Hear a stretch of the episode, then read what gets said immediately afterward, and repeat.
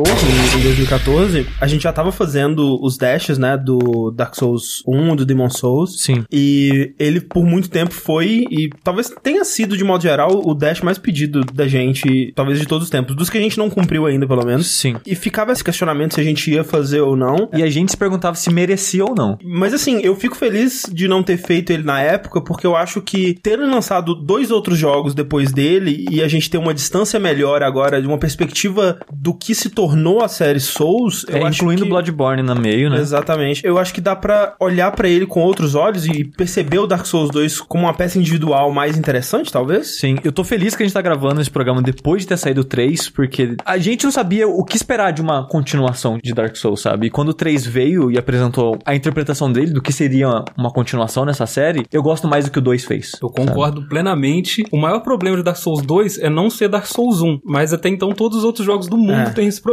Pelo Exato. menos Dark Souls 1 é o meu jogo favorito. Mas é muito foda, tipo, você fazer parte de uma série que é muito elogiada. Tipo, The Last of Us 2, sabe? Imagina o que eles têm que fazer agora Exato, é. pra igualar o que o 1 foi, sabe? Então, Dark Souls 1, ele foi um jogo muito foda. E a parada que a Salimena falou, nenhum jogo é Dark Souls, e por um tempo aconteceu isso comigo, imagino que muitas pessoas que se apaixonaram por Dark Souls, é que sempre que ia jogar qualquer outro jogo, de qualquer outro gênero, você sentia falta da experiência que Dark Souls te dava, sabe? É, até que chegou Crash Bandicoot pra suprir. Exatamente, mas antes do Crash, o que a gente teve foi Dark Souls 2. E ele meio que não toca nos mesmos pontos que Dark Souls 1 tocava pra gente. Sim, e na época que ele lançou, Dark Souls parecia uma série intocável, assim, Dark Souls e Demon Souls, né? Mesmo com seus defeitos, claro, eles não são jogos perfeitos. Então vamos aproveitar esse benefício da distância pra olhar pra trás e ver o que Dark Souls 2 fez de melhor e de pior também. Eu sou o André Campos, Eu sou Eduardo Sushi. Eu sou o Rafael Salimena. Eu sou Rafael Kina. e esse é o 85º Dash Podcast no Jogabilidade.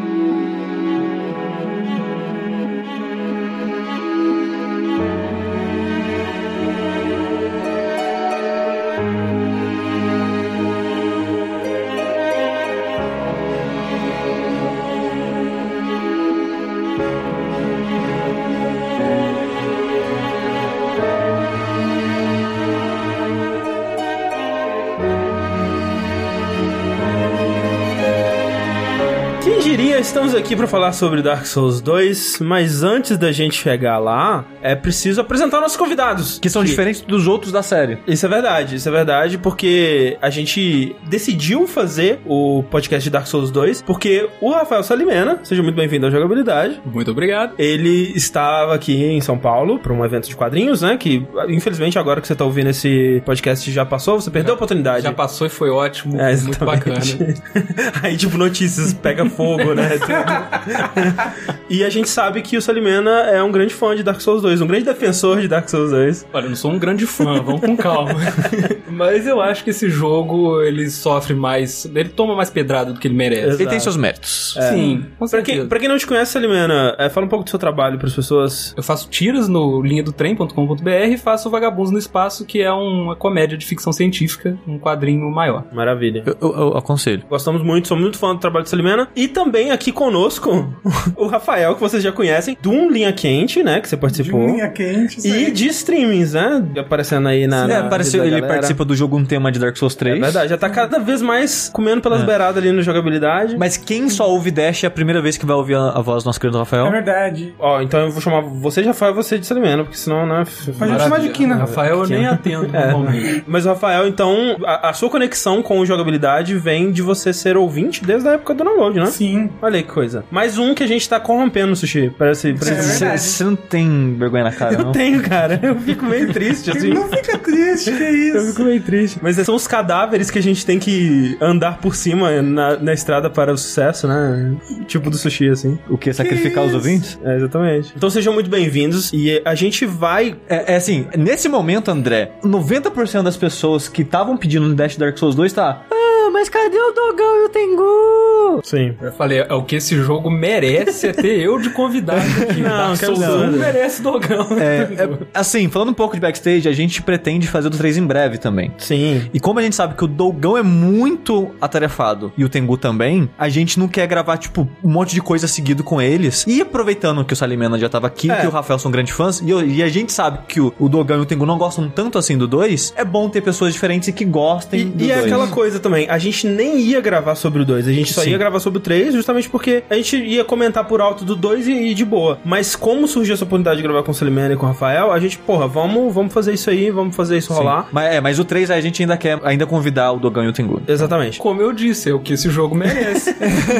Maldade. Mas ó, então a discussão ela vai ser com spoilers, né? É aquela coisa, você pode achar que Dark Souls não tem spoilers, mas muito da graça do jogo é a exploração, né? Mas é aquela coisa também, se você não jogou até hoje, provavelmente é porque você não se importa tanto. Sim. Mas o 2 é um bom pra começar a jogar, eu acho. Assim, É, começa pelo pior, né? E vai subindo. Não, não, não porque é pior, acho que ele é mais amigável em muitos pontos. O primeiro Souls a gente nunca esquece, né, É cara? verdade. O primeiro Souls de todo mundo vai, vai ficar Vai marcado. melhor. Isso é assim. verdade, Talvez isso é não verdade. o melhor, mas sempre Mas vai, mais vai ser marcante, querido, é. assim. Sim, é. Mas sim, dá pra começar pelo 2? Dá. Faça o que você quiser. e claro, a gente tem que, além de agradecer aos nossos convidados, a gente tem que agradecer as pessoas, né, que nunca saberão do nosso agradecimento, mas que foram importantíssimas para tudo que a gente vai falar aqui, né? Porque Dark Souls, o entendimento de todos os jogos da série Souls acaba sendo um trabalho em comunidade, né? E muito do que a gente vai falar aqui não são teorias nossas, né? Não são conclusões que a gente tirou, mas que a comunidade meio que concluiu ao longo de anos aí, desde 2014, trabalhando nisso, né? e a gente vai meio que falar os que a gente mais gostou e que a gente conhece, né? Exatamente. Então a gente agradece a, a pessoas como o Vatvidia, o Epic Name Bro, Silvermon, tem o, o Mentes também. O Dave Control Live. Dave Control, exato. Então, é, e, né, páginas e páginas do Reddit, as pessoas que contribuem na Wiki. É porque no final das contas, esse cara que a gente citou, tirando a Epic Name Broke na época que ele fazia, que ele fez basicamente só na época do 1, ele teorizava bastante por conta própria nos próprios vídeos, né? O que o pessoal faz mais hoje em dia é a escola VAT, né? Que pega as discussões que já aconteceram, que talvez eles participaram ou não, e fazem um vídeo pegando a melhor versão que eles acham disso, sabe? Exatamente. Fazendo de uma maneira meio que narrada, assim, como se fosse uma história O mesmo. bom da Lord Dark Souls é que cada um interpreta lá de um jeito, então tudo que a gente falar tá certo, né? Porque é a nossa interpretação sobre a história. Não dá pra Não dá pra errar.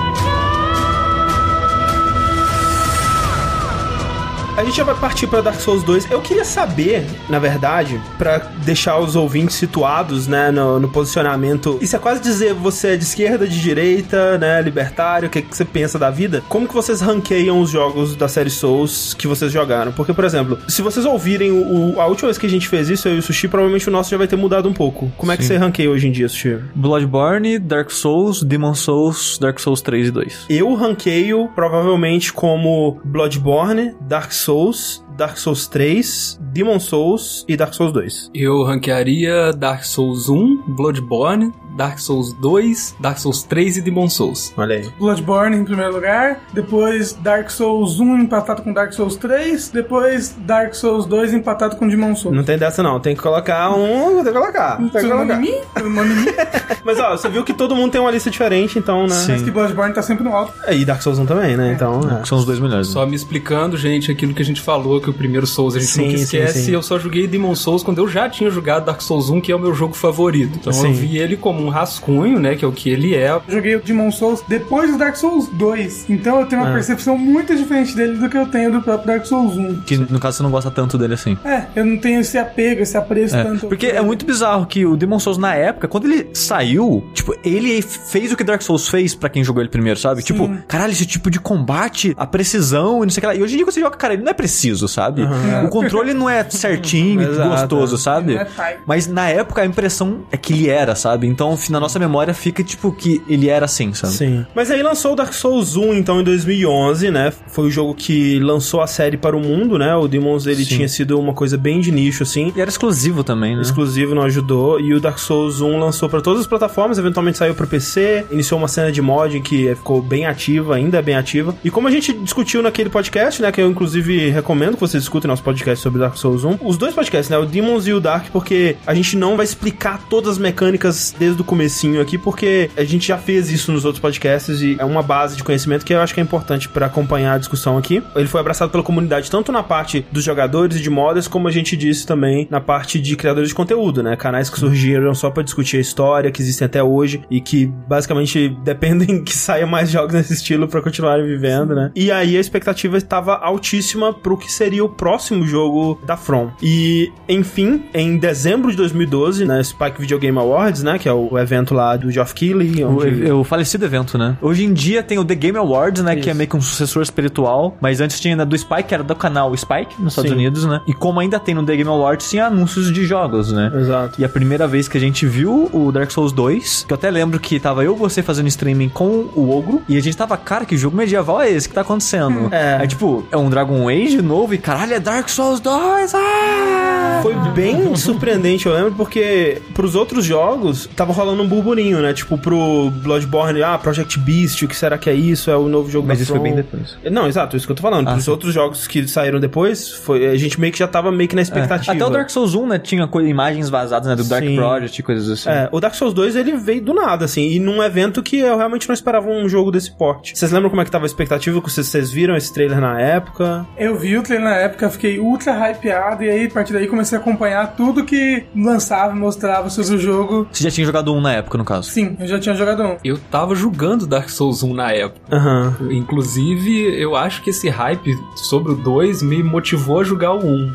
Porque Aham. na época tinha muita gente falando sobre o que me atraiu pra série foi essa coisa do desafio, todo mundo falando. Porque eu sempre gostei muito de desafio nos videogames, eu sempre senti muita falta depois que acabou os 16 bits Sim, e tal, sim. desses jogos que faz a gente querer melhorar jogando. E aí todo mundo falava, você tem que jogar, você tem que jogar, você tem que jogar. Quando começou, como teve esse boom do 2, né, que o 1 já era tão querido assim, e hypou a comunidade inteira, eu fui finalmente jogar o 1. Esse trailer em CG, eu acho ele um ótimo trailer, assim, ele é muito bem editado, muito bonito, né? Ele tem uma, uma montagem muito legal, mas ele também não representa muito o jogo, né? Não. Os próprios inimigos, né, que aparecem aqui, acabaram sendo os manequins, né, no, É. no jogo final, eles são bem diferentes e eles indicam uma direção de design que acabou não sendo seguida, né, pelo jogo final. Sim, o negócio é que o trailer que eles mostraram pra gente em CG em 2012 foi meio que descartado porque durante o desenvolvimento, que o jogo só foi sair em 2014, Sim. ele passou por meio que uma Reavaliação que eles chamam. Exatamente, porque o jogo ele começou a ser feito por dois diretores, né? Eram co-diretores. Tamohiro Shibuya e o Yu Tanimura. Vale dizer aí que já é diferente da equipe que fez Demons e Dark. Dark, né? Porque, como a gente sabe, o Demons e o Dark foram dirigidos pelo nosso querido Hidetaka Miyazaki. E feito por quase a mesma equipe de artistas e de programadores e o que seja. Essa equipe, ela, nesse ponto do Dark Souls 2, ela provavelmente já tava numa pré-produção ou um desenvolvimento de engine aí do que viria a ser Bloodborne, né? Exato, porque se vocês comparar, né, e na época tinha o pessoal fazendo lista de comparação de quem trabalhou no Dark Souls 1 e quem tava no 2, tipo, era 10% de pessoas do 1 foram pro 2, sabe? Sim. Porque até então a From era um estúdio de um jogo só, ou seja, ela tinha uma equipe só que trabalhava naquele jogo, acabou ele ia pro próximo. Só que com o sucesso do Dark Souls e Demon Souls, eu acho que esse foi o momento mais feliz financeiramente dela. Então, com o financiamento né, da Namco também já financiando, tipo, a trilogia, Sim. eles resolveram contratar, né, um segundo time. Então eles encheram o estúdio de gente nova e essa gente nova foi tudo pra Dark Souls 2. Exatamente. Até no artbook, né, do Dark Souls 2, tem entrevista com os designers, né? Eu acho que tem duas pessoas da equipe de concept art do 1 no 2. O resto é só gente nova, sabe? Exato. Então. Eles começaram a desenvolver Dark Souls 2 logo depois que o 1 saiu, em 2011 ainda, e terminaram, né? O jogo ele lançou em 2014, março de 2014. Então foram um pouco mais de dois anos de desenvolvimento. que é engraçado que pra um jogo da série Souls até bastante, porque o Dark Souls 1 foi feito acho que um ano e meio, o Dark Souls 3 em um ano, Sim. e o Bloodborne levou mais tempo também porque eles fizeram outra engine, né? Mas Sim, sim. ele foi, um- acho que um deu mais trabalho, e você vendo entrevistas, né, com os diretores e coisa assim, ele foi um jogo meio conturbado, a direção dele, porque um dos co-diretores, né, o Shibuya, ele deu uma entrevista que acabou com a vida dele, porque ele sumiu depois disso, e, e nem citava mais ele como diretor, Aham. que ele deu uma entrevista pra Ed que ele falava: Não, Dark Souls vai ser mais acessível, Ah, a é. gente quer trazer gente nova, a gente quer ir atrás do público do Skyrim. Exatamente. Ele falou, Deus. sabe? E pecado. os fãs de Souls que não, é difícil e não sei o que lá, e tem que, pra entrar no meu clubinho, tem que morrer pra caralho. Ficou puto, sabe? Aí, depois dessa entrevista, o cara sumiu. Ninguém nunca mais falava dele, ele não aparecia mais em nenhuma entrevista, e o Tanimura, em vez de ser tratado como um co-diretor, sempre chamavam ele de diretor. Sim. Então, eu acho que com a má aceitação das pessoas, do ponto de vista do Shibuya, que ele falou também que ele queria uma história linear, direta, ele não queria fazer coisas sutis no jogo, talvez por causa dessa repercussão, as pessoas meio que afastaram da filosofia de design dele, e ele talvez foi rebaixado só pra um produtor, alguma coisa assim. Exato. Vocês acham que eles terem mostrado o jogo tão cedo também não foi um erro da parte deles? Eu não sei, eu não sei se foi um erro, tipo, muito jogo muda, né, ao longo do desenvolvimento. Se você for parar pra analisar, na verdade ele foi mostrado com, vamos dizer, um ano e pouquinho antes do lançamento, o que não é tão incomum assim, né? Foi dezembro de 2012 e ele lançou em março de 2014. Então não foi tanto tempo antes, assim, em comparação com outros jogos. Mas o problema foi justamente que durante o desenvolvimento, né, o jogo ele tava indo pra uma direção bem diferente, pelo que dá pra ver no trailer de CG, como o Sushi disse. Você assiste esse trailer e talvez você nem faça a conexão, né? É que, Depois é fica que bem ele, óbvio. ele parece bem mais high fantasy, né? É, exato. Porque mostra muito dragão e parece uma coisa muito mais de aventura mágica do que É. o Dark Souls Zero, sabe? O que rolou, na verdade, foi que o jogo ele provavelmente estava indo pra essa linha que se diferia mais e tentava pegar um público diferente do Dark Souls 1. E, basicamente, no meio do desenvolvimento, eles falaram: não, tem que mudar isso aí. Provavelmente como resposta à entrevista da Ed ou, ou uma reavaliação interna do estúdio mesmo. E dizem que eles basicamente refizeram o design do jogo e reavaliaram todo o processo pra trazer um pouco mais da experiência que tinha sido estabelecido como de Dark Souls. Só que, ao mesmo tempo, reaproveitando tudo que já tinha sido feito, né? Então, talvez isso explique, né, por que, que Dark Souls 2 ele tem um, um aspecto que parece meio Uma colagem de uma recortes. colagem de retalhos, exatamente. Porque coisas que eles estavam planejando usar com outro propósito, eles tiveram que reaproveitar pra não ter que atrasar o jogo, que era Sim. algo que eles não podiam fazer. Inclusive aquela área do trailer em que ele tá lutando contra os manequins, né, os bonecos, seria uma área antes daquele castelo de fogo. Da Iron, Iron Keep? Keep. É, seria uma área antes do Iron Keep, porque o Iron Keep no jogo ficou completamente recortado e colado em algum Exatamente, ponto. é. Sim. Você tem muita essa impressão em várias áreas de, dessa coxa de retalhos. E uma coisa de herança também do design antigo é que no comecinho, né, o cara andando com a tocha, que no começo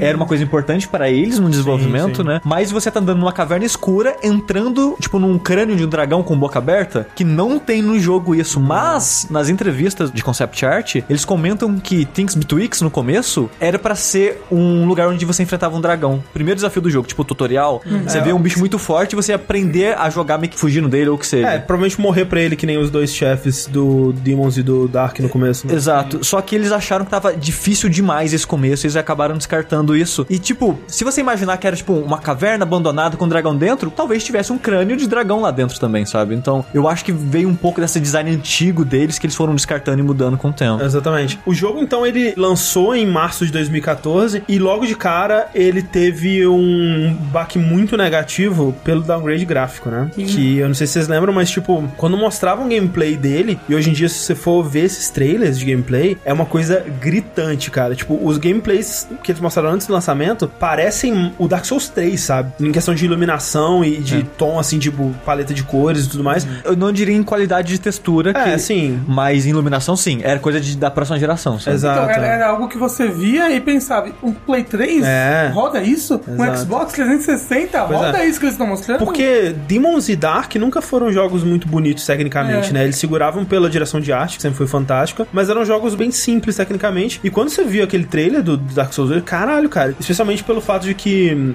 eles iam usar esse sistema de luz e escuridão, né? O sistema das tochas, que seria um grande elemento. Eles mostravam bastante isso. Você entrava numa sala que era um breu absurdo, aí ele pegava a tocha. É, e, e a iluminação em tempo real durante o combate Muito era foda. muito bonita. E, cara, se você vê um, um vídeo comparando os dois, cara, é coisa de rir, velho. De tão triste que é. Parece comparando o Crash Bandicoot Trilogy. tipo né? isso, cara. do Play 1, assim. né? Cara, velho, a Forest of the Fallen Giants, que é a primeira área, velho, é muito horrível. Tipo, ela é um verde PlayStation 1, assim, na versão final. E na versão prévia, nossa, era um lugar com ambientação tudo foda e. As portas do jogo, É. na versão final, é um negócio chapado, assim, a parede. Pum, chapado com um buraco pra porta. Na versão prévia, era, tipo, dava pra ver os tijolos ao redor É. da porta, tudo com uma textura bonita, era absurdo. E isso, isso é comum também, né, em desenvolvimento. A gente vê muitos jogos que eles miram pra um patamar mais alto e eventualmente durante o processo eles percebem que eles não vão conseguir atingir aquilo, e eles têm que reduzir, mas a redução nesse foi muito grande, cara. E eles mostraram pra gente um pouco antes demais, É. talvez, sabe? É, esse eu concordo que foi antes É, demais. ou eles perceberam tarde demais os problemas, porque eu não sei se vocês jogaram aquele beta teste, network test que eles chamam, né? Sim. Que era no Huntsman. Kotze. Não sei se vocês jogaram. Eu não joguei. Eu joguei o Network Test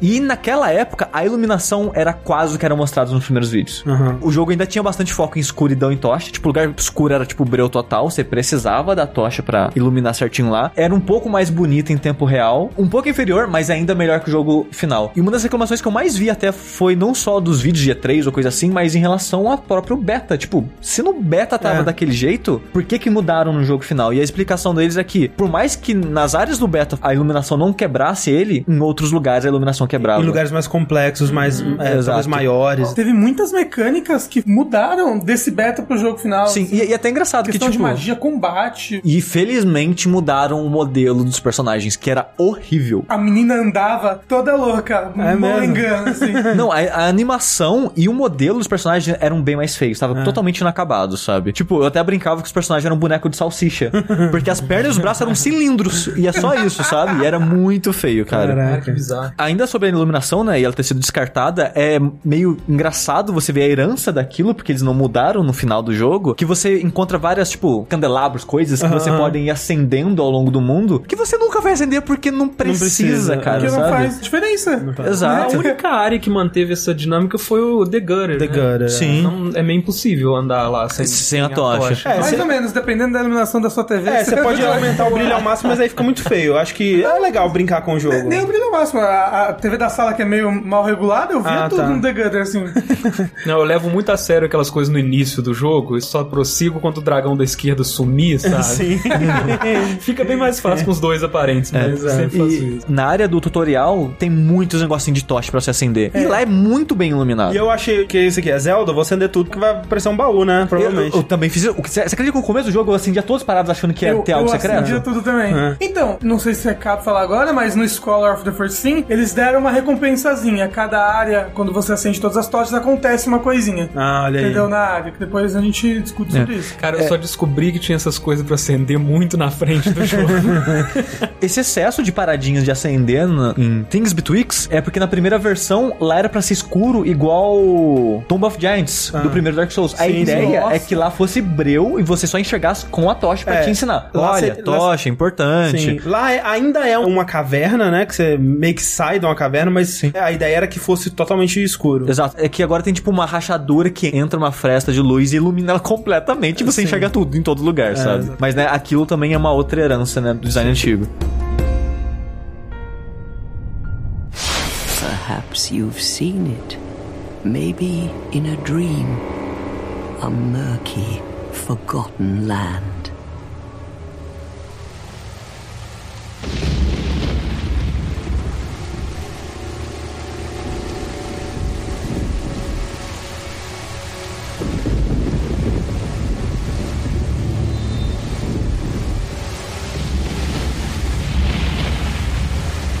A place where souls may mend your ailing mind.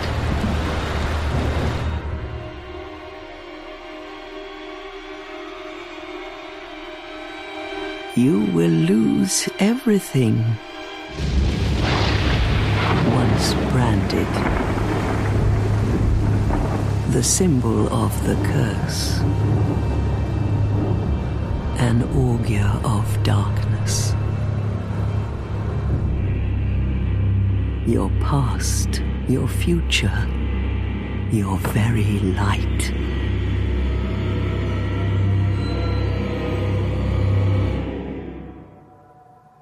None will have meaning, and you won't even care. By then, you'll be something other than human. A thing that feeds on souls, a hollow.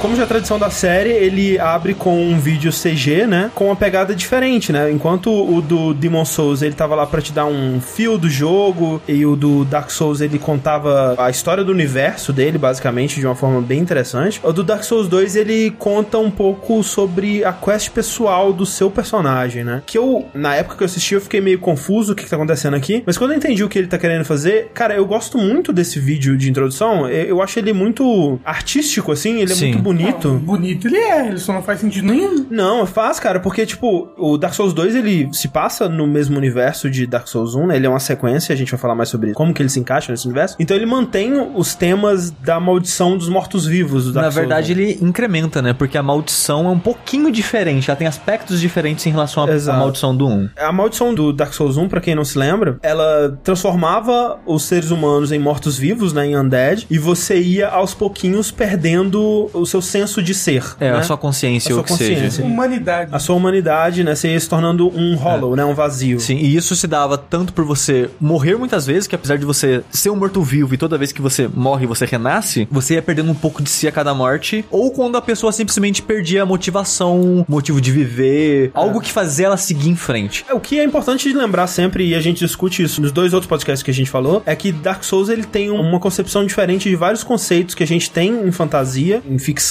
de modo geral, e ele repete esses conceitos, mas ele tem uma perspectiva muito diferente deles. Então, tipo, você vai pensar, ah, ele é um morto-vivo, ah, ele é um zumbi descerebrado. Não, ele ainda é uma pessoa, ele ainda tem consciência, ele ainda se comunica, fala e tudo mais, mas como parte da maldição ele vai perdendo isso aos pouquinhos. É um, é um processo, né? Até mesmo os seres humanos na série Souls, eles não são seres humanos Exato. nem nós, assim, eles têm uma origem mística e de uma essência diferente de um ser humano. É, muitos diriam que a essência do ser humano, na verdade, é voltar a ser undead, né? E Sim, porque eles o estado natural do ser humano, na verdade, é o zumbi. Eles estão só retornando ao estado natural deles quando eles. Exato. Essa maldição tá acontecendo. É, porque eles estão perdendo aquela força mágica que dava a humanidade pra eles. É, o universo de Dark Souls 1, pra quem não se lembra, aí, uma breve lembrança, ele começa na era dos antigos dragões, onde não existia vida, não existia morte, não existia luz, não existia escuridão, era só uma coisa eterna e imortal. Eis que quatro seres encontram almas e essas almas dão a eles poderes pra eles fazerem o mundo e a civilização. E aí Sim. surge o contraste entre vida e morte, escuridão. Que, dá, que eles dão a entender que, tipo, a chama, né, que são as almas, eles contam como umas chamas, fogo, né? Aham. E os seres, antes de encontrarem aquelas chamas, eram todos undeads. Só que as chamas e as almas individuais que eles acharam, que eles acharam quatro almas, foram dando origem a raças, digamos assim. Exatamente. Mas no final das contas, todas elas tiveram a mesma origem nesse zumbi. Só que aí a diferença que eu acho legal dessa abertura, como o Sushi disse, uma das formas que eles incrementam essa maldição no Dark Souls 2 é abordando mais diretamente uma coisa que só fica meio que implícita no 1, e aqui eles abordam mais que é o custo humano disso. Porque, obviamente, se você é um undead e você aos pouquinhos vai perdendo o seu senso de ser, você vai esquecendo tudo o que te fazia ser humano, né? Você vai esquecendo a sua vida que você tinha antes, vai esquecendo a sua família, tudo que te fazia ser aquele indivíduo que você era vai se perdendo, né? E nessa abertura mostra esse personagem esse protagonista, né? Que você vai decidir se é um homem ou uma mulher, mas que, assim como nos outros. O vídeo puxa muito pra ele ser um homem, né? É, É. a E fisiologia. um homem branco, né? Que mostra Sim. meio que as costas dele com a marca. Sim, é, não, mostra um cara musculoso mesmo, assim, e mostra a mão também, né, com os dedinhos brancos, assim. É, Mostra o que pode ser a sua mulher e a sua filha, alguma coisa assim. Sim, e aí a cara delas derretendo, mostrando isso, Melhor né? que a- cena. A, a memória tá desaparecendo, E né? você tá esquecendo o Vai rosto indo. dela. É, então mostra em flashes isso tudo e mostra a jornada desse personagem, que assim como nos outros jogos eles têm meio que um codinome pra ele, né? Que as pessoas te chamam disso. Por exemplo, no Dark Souls 1 é o The Chosen Undead, né? No Bloodborne é o... Good Hunter. Good Hunter. No Dark Souls 3 é Ashen One. E aqui é o Bearer of the Curse, né? O portador da maldição. Pair of Sick. Left. Secret of the Throne, né?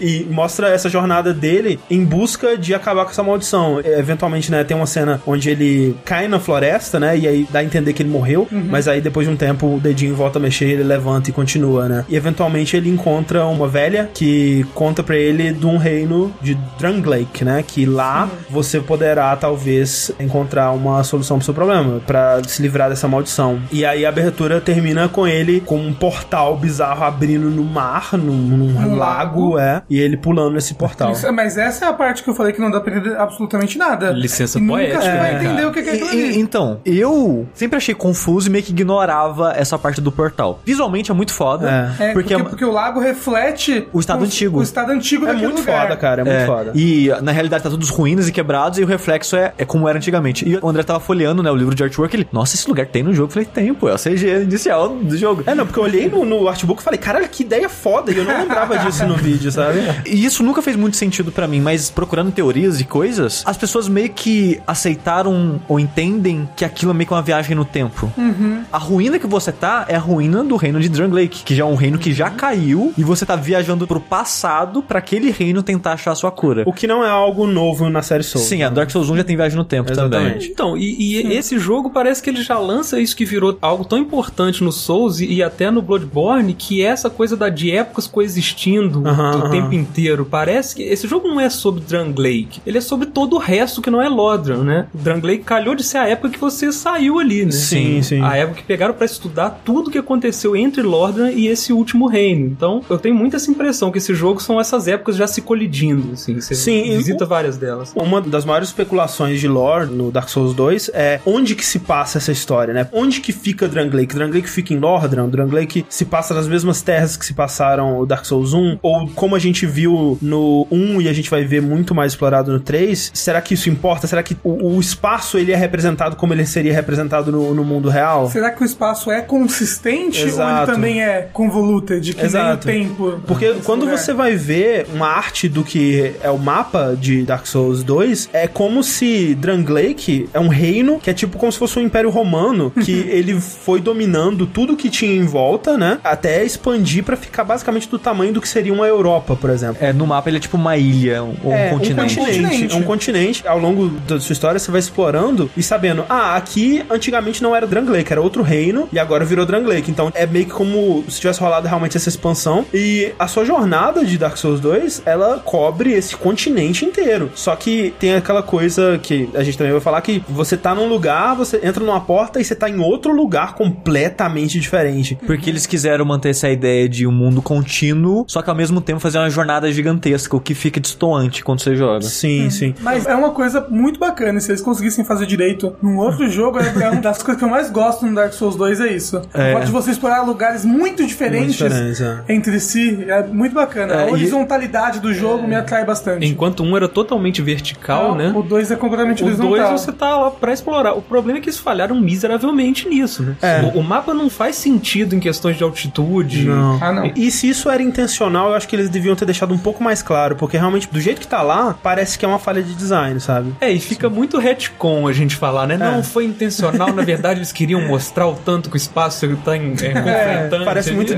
desculpa, é, sabe? complicado, né, cara? E falar de, de retcon, a pergunta que o André colocou de será que Drangleic é fisicamente onde Lordran era? E na época que eles fizeram dois, eu acho que a ideia é assim, ele é em cima das ruínas, Eu pelo também- menos... É, eu, eu acho que ele não era e depois passou a ser. Não, eu acho que era, porque você... Esse caco de Lord Vessel lá, Você- né? exato, Exato, é. você tem o Lord Vessel quebrado lá em Majula. Não, tipo, você tem as quatro almas do Dark Souls 1, sabe? Você encontra Ah, elas lá. sim. Na mesma casa onde você encontra o Lord Vessel, você encontra um livro gigantesco que as pessoas teorizam e eu acredito que pode ser um livro do Sif, que é um dragão gigantesco, né? Então ele precisa de um livro gigantesco. É, né? é. Imagina ele com as mãozinhas de dragão dele, folheando. Tá certo que ele é livro. cego, né? Mas simbolicamente Um dá livro entender. gigantesco em braille. Em Braille. Bravo, entendeu? É, é meio que o mais próximo de uma biblioteca que tem do jogo é aquela sala, que tem vários livros de Sim, todos os sim. lugares e tal. Então eu acho que, a princípio, era pra ser, que não exatamente em cima, mas na região próxima, sabe? É, assim, a ideia que eu tenho é que Lordran seria um pedaço, né, do que que é Drangleic, no sim, final, né? sim, Drangleic eu- você explora uma área muito maior, muito mais vasta. Sim, eu acho que seria isso. Só que no Dark Souls 3 eles meio que mudaram um pouco como isso funciona. A gente vai falar isso no podcast É, de Dark Souls 3. futuramente. Uma coisa que eu acho muito legal ne- nesse início e nessas primeiras impressões é que a gente vê o tanto que aquele lugar é menor do que Lordran em termos visuais. Lordran era um lugar épico, o Sim. Lord Vessel Sim. tava num lugar épico. E agora aquele artefato que foi tão importante tá jogado Numa casinha. num bueiro. né?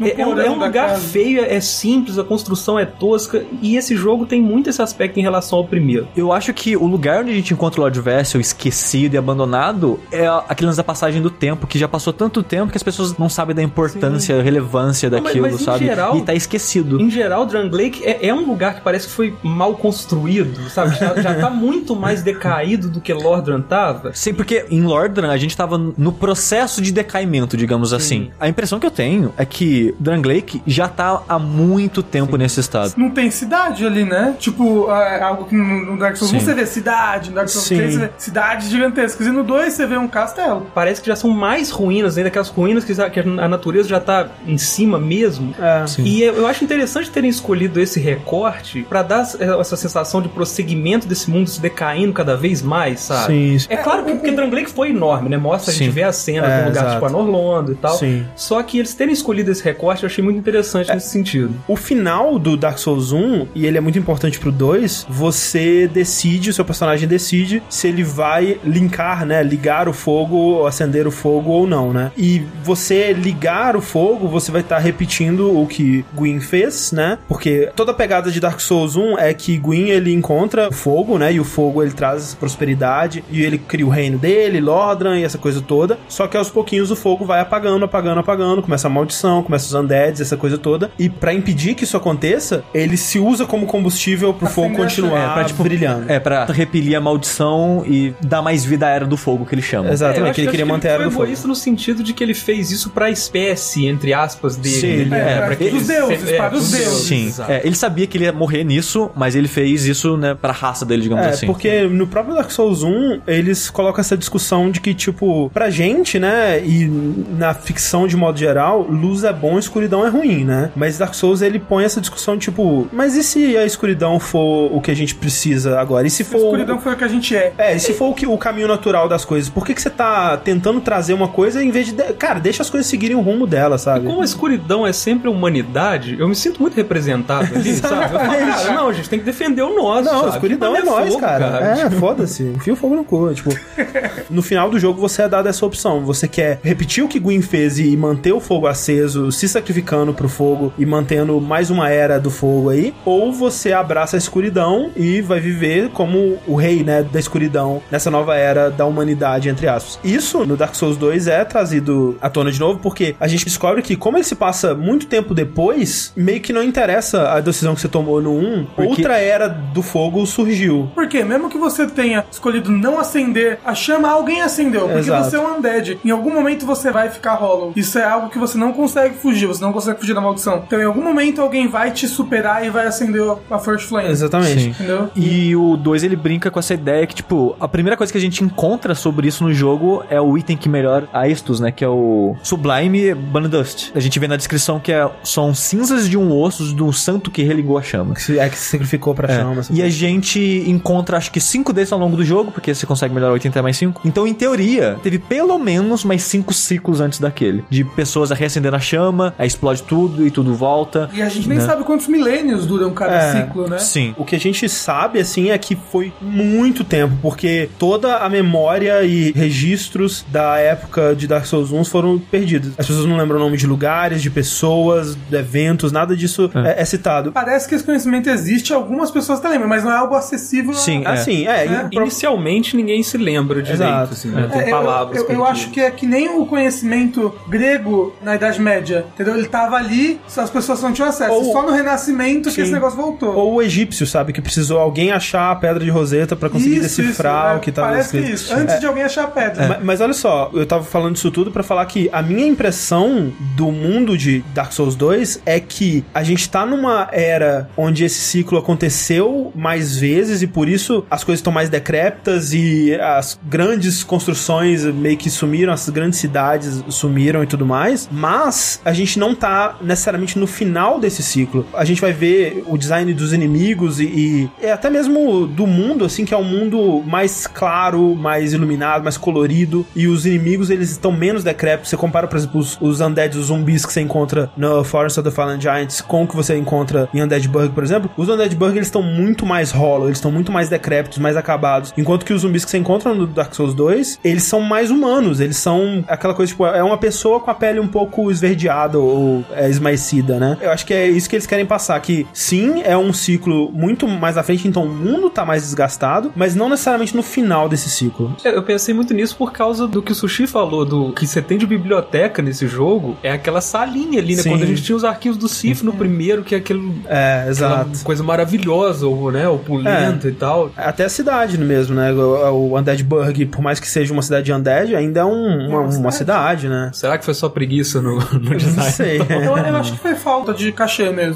Então, mas Eu é aquela acho. coisa, não importa qual que seja a razão, esse jogo me passa um- uma coisa muito mais melancólica que o primeiro, sabe? Depressivo. Eu acho que o mundo em si não me passa isso, mas as histórias das pessoas passam um pouco, porque a maneira que a maldição age nelas é mais dramática, né? Você começa a esquecer quem você é, por que você tá Eles ali. exploram mais o lado humano, eu acho, e eu, eu gosto disso. Eu, eu acho que é, é mais legal. E isso é muito legal no item que te faz recuperar a humanidade, né? A efígie. É, que é a efígie Human humana, né? É uma esculturazinha, né? Que é, É um artesanato. é, é um artesanato pra você se lembrar do seu rosto. Sim, né? sim. Se lembrar que você é humano. Que é a nova humanidade, né?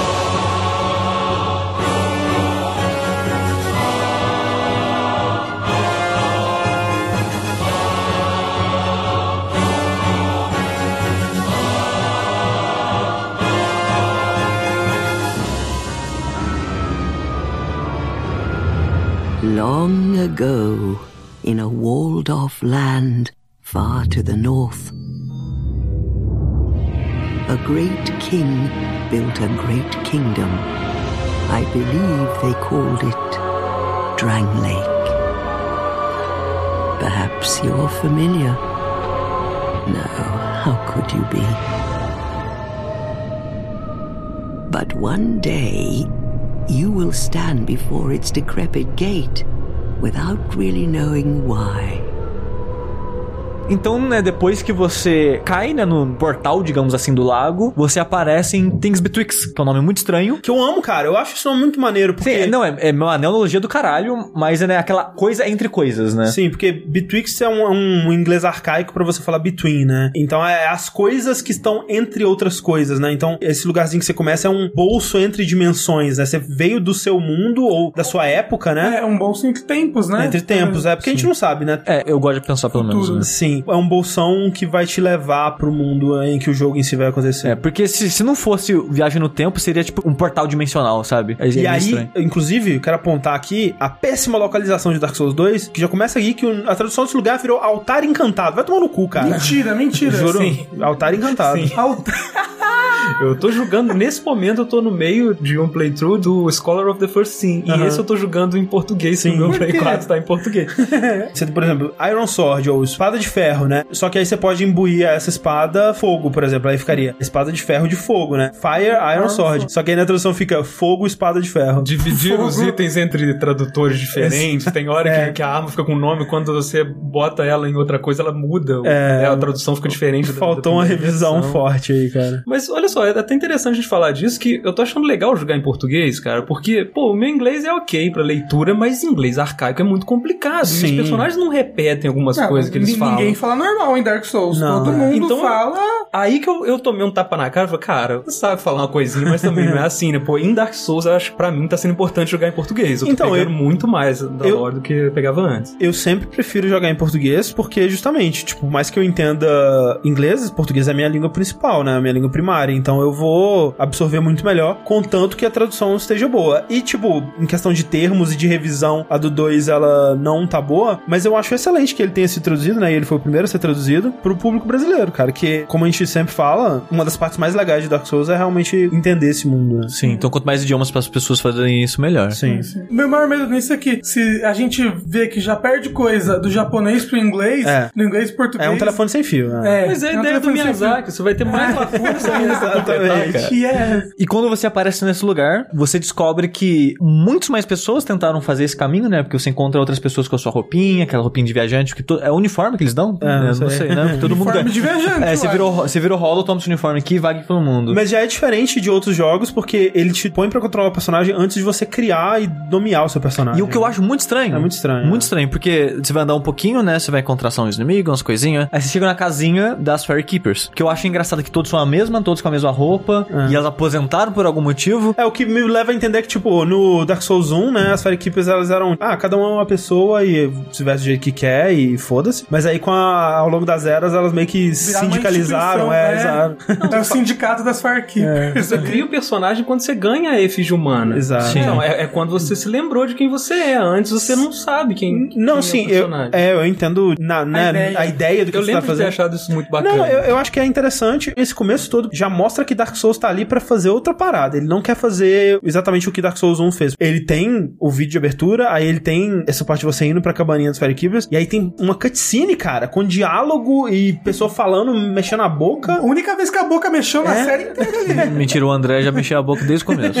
O André. E é estranho, sabe? É uma coisa que te deixa meio tipo, cara, que jogo é esse, sabe? E é bizarro que aquele diálogo das Fire Keepers era pra ser duas vezes o comprimento, porque elas vão ficar rindo depois de cada frase.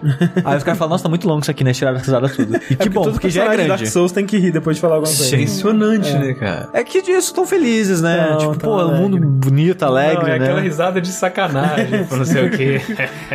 Sim, viajante, esse aí é o caminho. Cas, cas, cas, cas, cas, cas. Mas eu acho muito bizarro esse começo, porque apesar do conceito ser ok, antes de você chegar na casa, você pode tirar a roupa do seu personagem e você vê, ok, eu sou um homem com essa carinha e desse físico. Aí você chega lá, você pode mudar o cabelo, mudar o sexo, mudar. Pode, mudar- pode, eu nunca tirei a roupa do personagem Pode. tipo, eu acho muito estranho essa ideia, Ah, mas sabe? você tá, Ah, que- mas é você tá porque quebrando você- a narrativa. Você Ah, não, tem que... Não, mas é porque você não lembra como é que você Exato, é. é. Aí você tá vendo só um negócio, ô, quem sou eu? Mas olha só, a história de Tô Dark todo Souls, verde. e isso é uma coisa que o Sushi mesmo já disse uma vez, é toda como se alguém tivesse contando uma fábula, sabe? Ela raramente faz sentido quando analisada, sei lá, no 3. Você é feito de cinzas? Mas peraí, como é que seu fígado funciona então, tá ligado? Que? É tipo, é, é, como assim, sabe? É uma história... Mitologia mesmo. É, é uma história muito mais simbólica, né? E, e mágica. E realmente, se você for analisar a lógica de cada coisinha que eles apresentam, raramente vai sustentar, né? Então. Ainda mais quando você liga com mecânicas, né? Tipo, Exato. eu, eu acho que Dark Souls ele se dá o trabalho mais do que outros jogos de linkar a mecânica com a história, Sim. mas não tem como linkar tudo. Tipo, porque quando você morre, você volta pra fogueira, tipo, Ah, então, sabe? né? Aí- Você tem, tem várias teorias, teorias. várias, Não, não é. tem, mas tipo, no final das contas, o que, que eles queriam dizer com isso? Nada, é só uma mecânica, Ah, gente. Você é só mecânica. volta, sabe? Mas, mas tem, tem teorias? Tem teorias. Não, sim. mas ainda tem Só- teoria só de ser tudo. um jogo que tá tentando explicar por que, que você aparece depois de morrer de novo já é Sim, louvável, sim. né? É, não, é. Sério. Eu explicar por que, que você consegue jogar multiplayer, né? Eu acho que. Sim. O fato dele tentar e dar espaço pra essas coisas é legal. É, e depois, né, que você se lembra como você é, você termina essa primeira área, que é meio que o tutorial do jogo, né? Você vai aprender um pouquinho como é que joga lá. O que, que vocês acham dessa área como tutorial, como o novo Undead Asylum do jogo? Então, o, o fato de que você pode passar por ela direto é muito legal. Sim. Porque você tá jogando Você por não umas perde outras vezes, tempo, você não é. perde tempo. É. Então você só vai reto e é Olha só, felicidade. eu sou muito fã do aspecto fantástico de Dark Souls, muito mesmo. Por isso que eu, é, para mim o grande diferencial do Dark Souls em relação ao Demons, ele é um jogo que te bota em paisagens horríveis pra te dar paisagens maravilhosas depois e de certo modo é um dos pouquíssimos jogos que me entregou essa fantasia que eu buscava no videogame, sabe? Sim. Acho que Ash Lake é meu cenário favorito É, de um todos dos melhores, os jogos, cara. assim, sabe? Sim. Você passar por aquela coisa toda que você passou pra ver aquilo, você realmente se sente como se a mitologia estivesse sendo criada na sua frente, É, assim. Tipo. É, sim. então, eu, eu gosto desse jogo tentar, ao menos, fazer essas coisas. Eu gosto de estar envolvido nessa história fantástica, assim. E esse início foi bem isso. Eu fiquei muito surpreso com ele, que eu tava esperando aquela coisa opressora, né, dos é. dois É, primeiros, isso é. assim, né. Eu lembro, cara, que quando eu comecei a jogar e a minha história com Dark Souls 2 ela é bem pública, se você quiser acompanhar, e triste. Porque na verdade, assim, eu comecei a jogar ele no PS3, né, quando ele saiu, e aí a gente fez alguns streamings desse começo, só que aí tava demorando e ele acabou saindo no PC. Aí, ah, 60 frames, vamos jogar mais bonito e tudo mais. E aí eu comecei de novo no PC e joguei até o final gravado, né? E tem tudo isso no nosso canal do, de jogabilidade. Então, se você quiser ver, né, minhas reações a todas essas coisas e tudo mais, tá lá. E, cara, a minha experiência descobrindo o mundo de Dark Souls 1, ela foi tão boa e impactante e marcante que quando eu fui pro Dark Souls 2, cara, eu fui completamente cego e eu não queria saber de nada. E, meu Deus, se você me falar alguma coisa de Dark Souls 2, eu vou te dar um soco na cara. E pelo amor de Deus, me deixa descobrir esse jogo que vai ser igual ao Dark Souls 1. E nesse começo, eu ficava assim, cara, isso aqui é Ash Lake, cara, olha as árvores, vai ser foda e tudo mais. E meio que não é, né? Tem só um, um coisa. Um É lugar. só uns pilar de pedra. Em vários momentos eles botam umas coisas parecidas com isso É. pra você falar, será? Será que é? Sei. E aí você sai de Things Betwixt e você é parido, né? Porque tem, é como se você estivesse saindo de um útero, assim, um caminho meio vaginal, assim. Aí é a sua mente que tá vendo isso daí, mas né? Você é parido no mundo em Majula.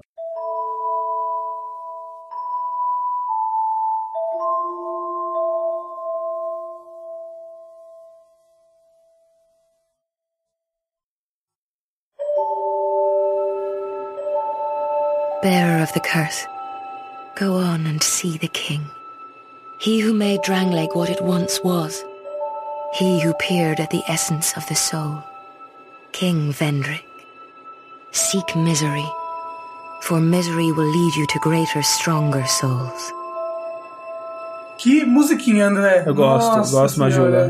Majula. Gosto da musiquinha. Ela é mais nostálgica pra mim do que eu lembrava. E ela é muito curtinha e fica repetindo aquilo, né? É Gostosa, é um gostosa. mantra, né? Majula, ela é o hub do jogo, né? Onde você vai ter que voltar pra upar, né? É uma diferença aí do Dark Souls 1 logo de cara, que no Dark Souls 1 você tinha um hub, né? Que era o Firelink Shrine, mas se não quisesse, você não precisava voltar lá nunca mais, né? Você passava por lá, mas pra ir lá mesmo você não precisava mais. Porque você conseguia upar e fazer todas as coisas com os NPCs que você encontrava no mundo e upar mesmo em qualquer bonfire, em qualquer fogueira que você Sim. encontrasse. E aqui ele volta pra um esquema mais parecido com o que era o Demons, né? Exato, né? Lá e só lá, basicamente, você vai encontrar os NPCs que você precisa pra comprar coisas, comprar armadura, evoluir seus equipamentos e subir de level. Que era algo que tinha no Demon Souls, ia ter no Dark Souls, mas eles acabaram descartando por falta de tempo e coisas assim. Mas é algo que eles botaram em todos os outros jogos, né? Sim, Dark Souls 3 e Bloodborne. O que eu acho muito estranho, coisa. cara. Acho muito estranho, porque o jeito que foi feito no Dark Souls 1 pra mim é o melhor, velho. Eu também Porque, acho. tipo, pra que que eu preciso teleportar pra um lugar e ter uma tela de load pra subir meu personagem? Pra você eu voltar gosto. sempre lá na sua casinha, pra você ver as diferenças, as coisas que aconteceu, falar com as pessoas. Eu acho que eles querem criar um elo com você com aqueles personagens. Criar um sentimento de casa lá, naquele lugar e tal. Eu confesso que às vezes é meio chato, eu acho que o Dark Souls 2 é o que mais sofre disso pra mim, porque eu acho os personagens de lá desinteressantes. Eu não gosto da Emerald Herald, eu acho que de todas as mulheres que sobem Soul Leve, né, que é sempre uma mulher, é, eu acho ela menos interessante de todas. E meio que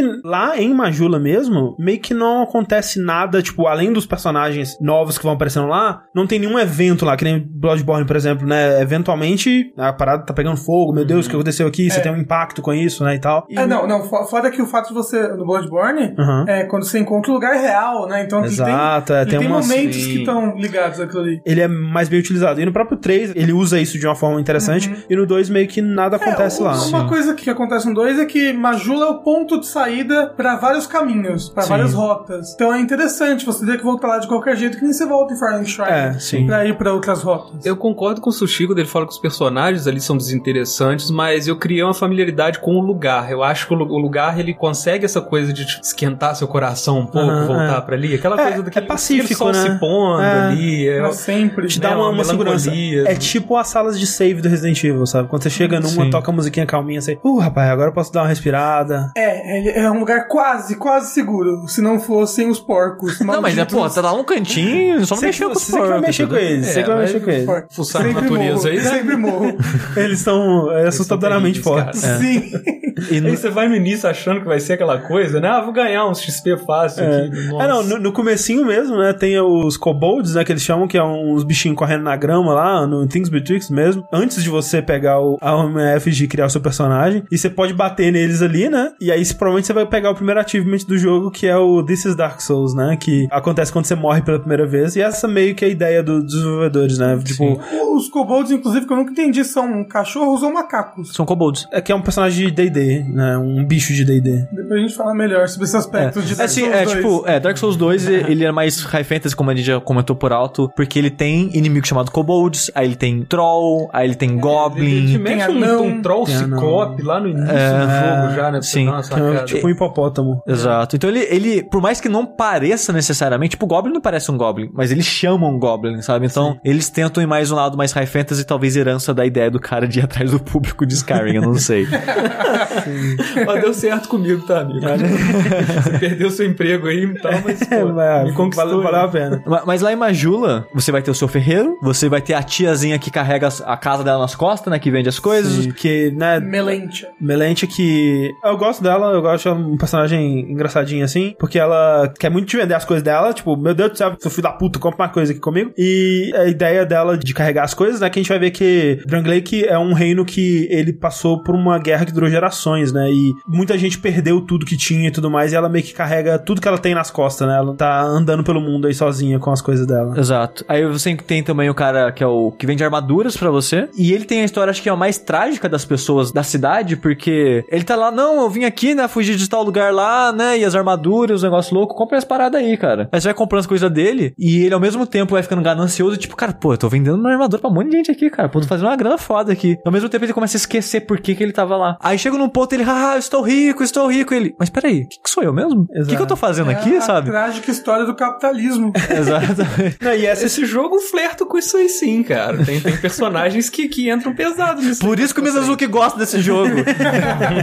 essa coisa das pessoas esquecendo o propósito delas e o que, que elas estão fazendo. É. assim, tem vários NPCs que tocam nisso, e até na introdução. Não só a Firekeeper, como a Emerald Herald, outros personagens, eles falam muito disso, que tipo, você vai passar por Diaba 4, vai se fuder, vai chegar nos portões do Castelo de Drongay que você nem vai saber por quê. E é... Mas, mas, mas eu acho vai. que isso não é necessariamente a perda de memória, mas outra temática do Dark Souls 2 que é o destino. Sim, tem isso Que ele também. te fala o tempo todo de destino, as pessoas são destinadas a fazer o que elas vão fazer, e o esquecimento também faz parte disso, que a gente tá destinado ao esquecimento, tá destinado a se tornar hollow, esse tipo Porque de coisa. quando você para pra pensar, você chega em Drang Lake com o objetivo de curar sua maldição, né? Sim. E aí, tudo bem que quando você fala com a Emerald Herald, ela fala: ah, o jeito de você curar a sua maldição é encontrar o rei desse lugar, que é o Vendrick, né? Que ele é o cara que ele entende da maldição, ele, ele olhou a natureza da alma, né? Ele entendeu o significado verdadeiro da alma, então você tem que encontrar ele. Mas ela também tipo, começa a te perguntar se você é o novo monarca, o que, que você veio fazer aqui e tudo mais. E você acaba pegando uma quest que não tinha nada a ver com você, sabe? Meio que acidentalmente ou, ou sem querer, ou porque você esqueceu o que você tava fazendo, sabe? É, Eu, eu acho que é muito mais manipulação da parte dela, porque tradicional da série também, sempre quem você acha que tá te ajudando, tá te manipulando. Por exemplo, né, no Dark Souls 1, o Frampty tá te manipulando. É, e a princesa também, quando você vai Sim. falar com ela, também tá coisando. E até o, o Kaf, quando você pensa, não, esse cara aí tá me falando É. a verdade, porque ele, né, tá expondo a mentira dos... Mas ele pode tá mentindo também, Pode tá. sabe? Ou falando a verdade, mas te manipulando pra você fazer o que ele quer que você faça. Sim, e pelo histórico dele, você sabe que ele não é bonzinho também. Sim. né? E eu acho que o Dark Souls 2 ele faz isso em duas situações. Um com a Fenalote, né, é a Emerald Herald, que ela fala: Ó, você quer restaurar a sua humanidade? Beleza, vai atrás do rei. Mas pra você ir atrás do rei, você tem que pegar essas almas. E ela já te emenda num bonde do que ela quer que você faça. Exato. é. Tipo, ó, você quer virar isso, então faz o que eu quero que você faça. Ela coloca de uma maneira que, tipo, o que vocês dois querem é meio que a mesma coisa. Mas ela te provê o que você precisa pra fazer. Sim. Porque ela que vai te upar, ela que tem esse poder. Exato. Ela que te dá o primeiro êxito e tudo mais. E ela meio que dá a entender que você não é a primeira pessoa que foi lá, né, pra fazer isso. Como a gente disse, várias pessoas caíram em Things Betwixt e foram pra Majula e tentaram fazer o que você tá fazendo. E por isso que ela chega perguntando assim: ah, você é o novo monarca ou você é apenas um, um peão do destino, né? Um, pra ser manipulado pelo destino. Eu Então, acho muito legal como todas essas falas, obviamente elas são pra você como jogador, mas é um negócio meio meta, sabe? Tipo, ah, você vai Falando morrer e morrer de, novo jogador, e perder é verdade, escolhas que e tipo, ah, você vai chegar e nem sabe por quê. Pô, quantas pessoas jogaram Dark Souls sem saber o porquê, Cara, sem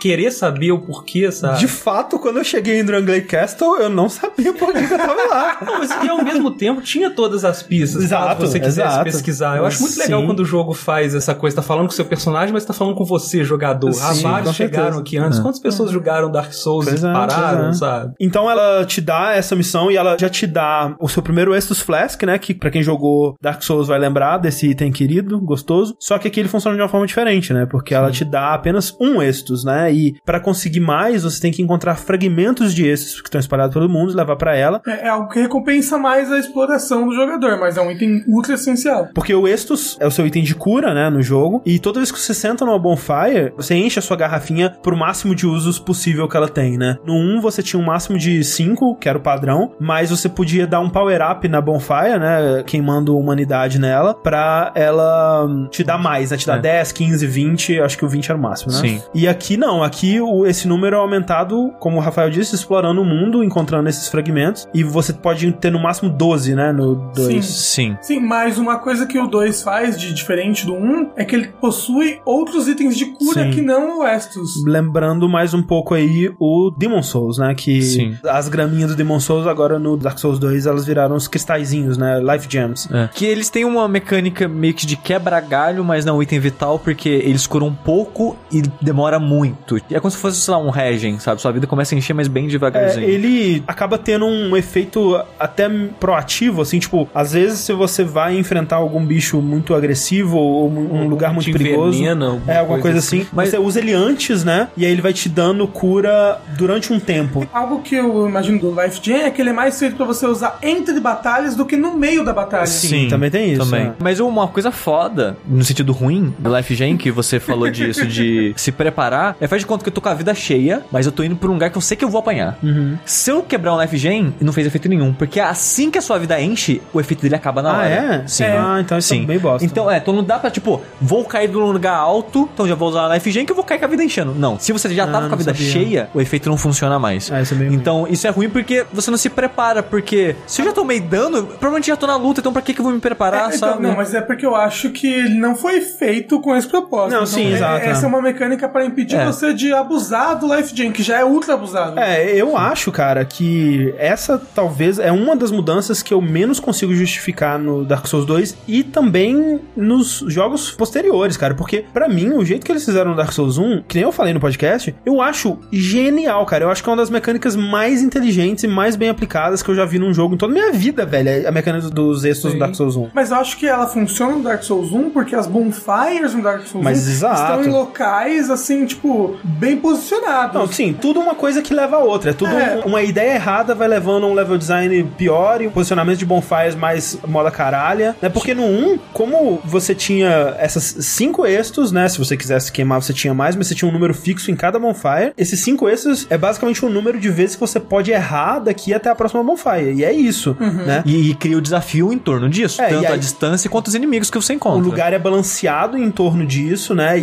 e a distância até a próxima bonfire é muito bem pensada e o posicionamento delas é muito bem pensado. E nesse, como você pode comprar com a Melentia lá 99 mil Life Gems e ter item de cura pra sempre no seu inventário se você quiser, porque nem é muito caro, tipo, se pegar 10 mil almas, você enche a sua bunda de Life Gem.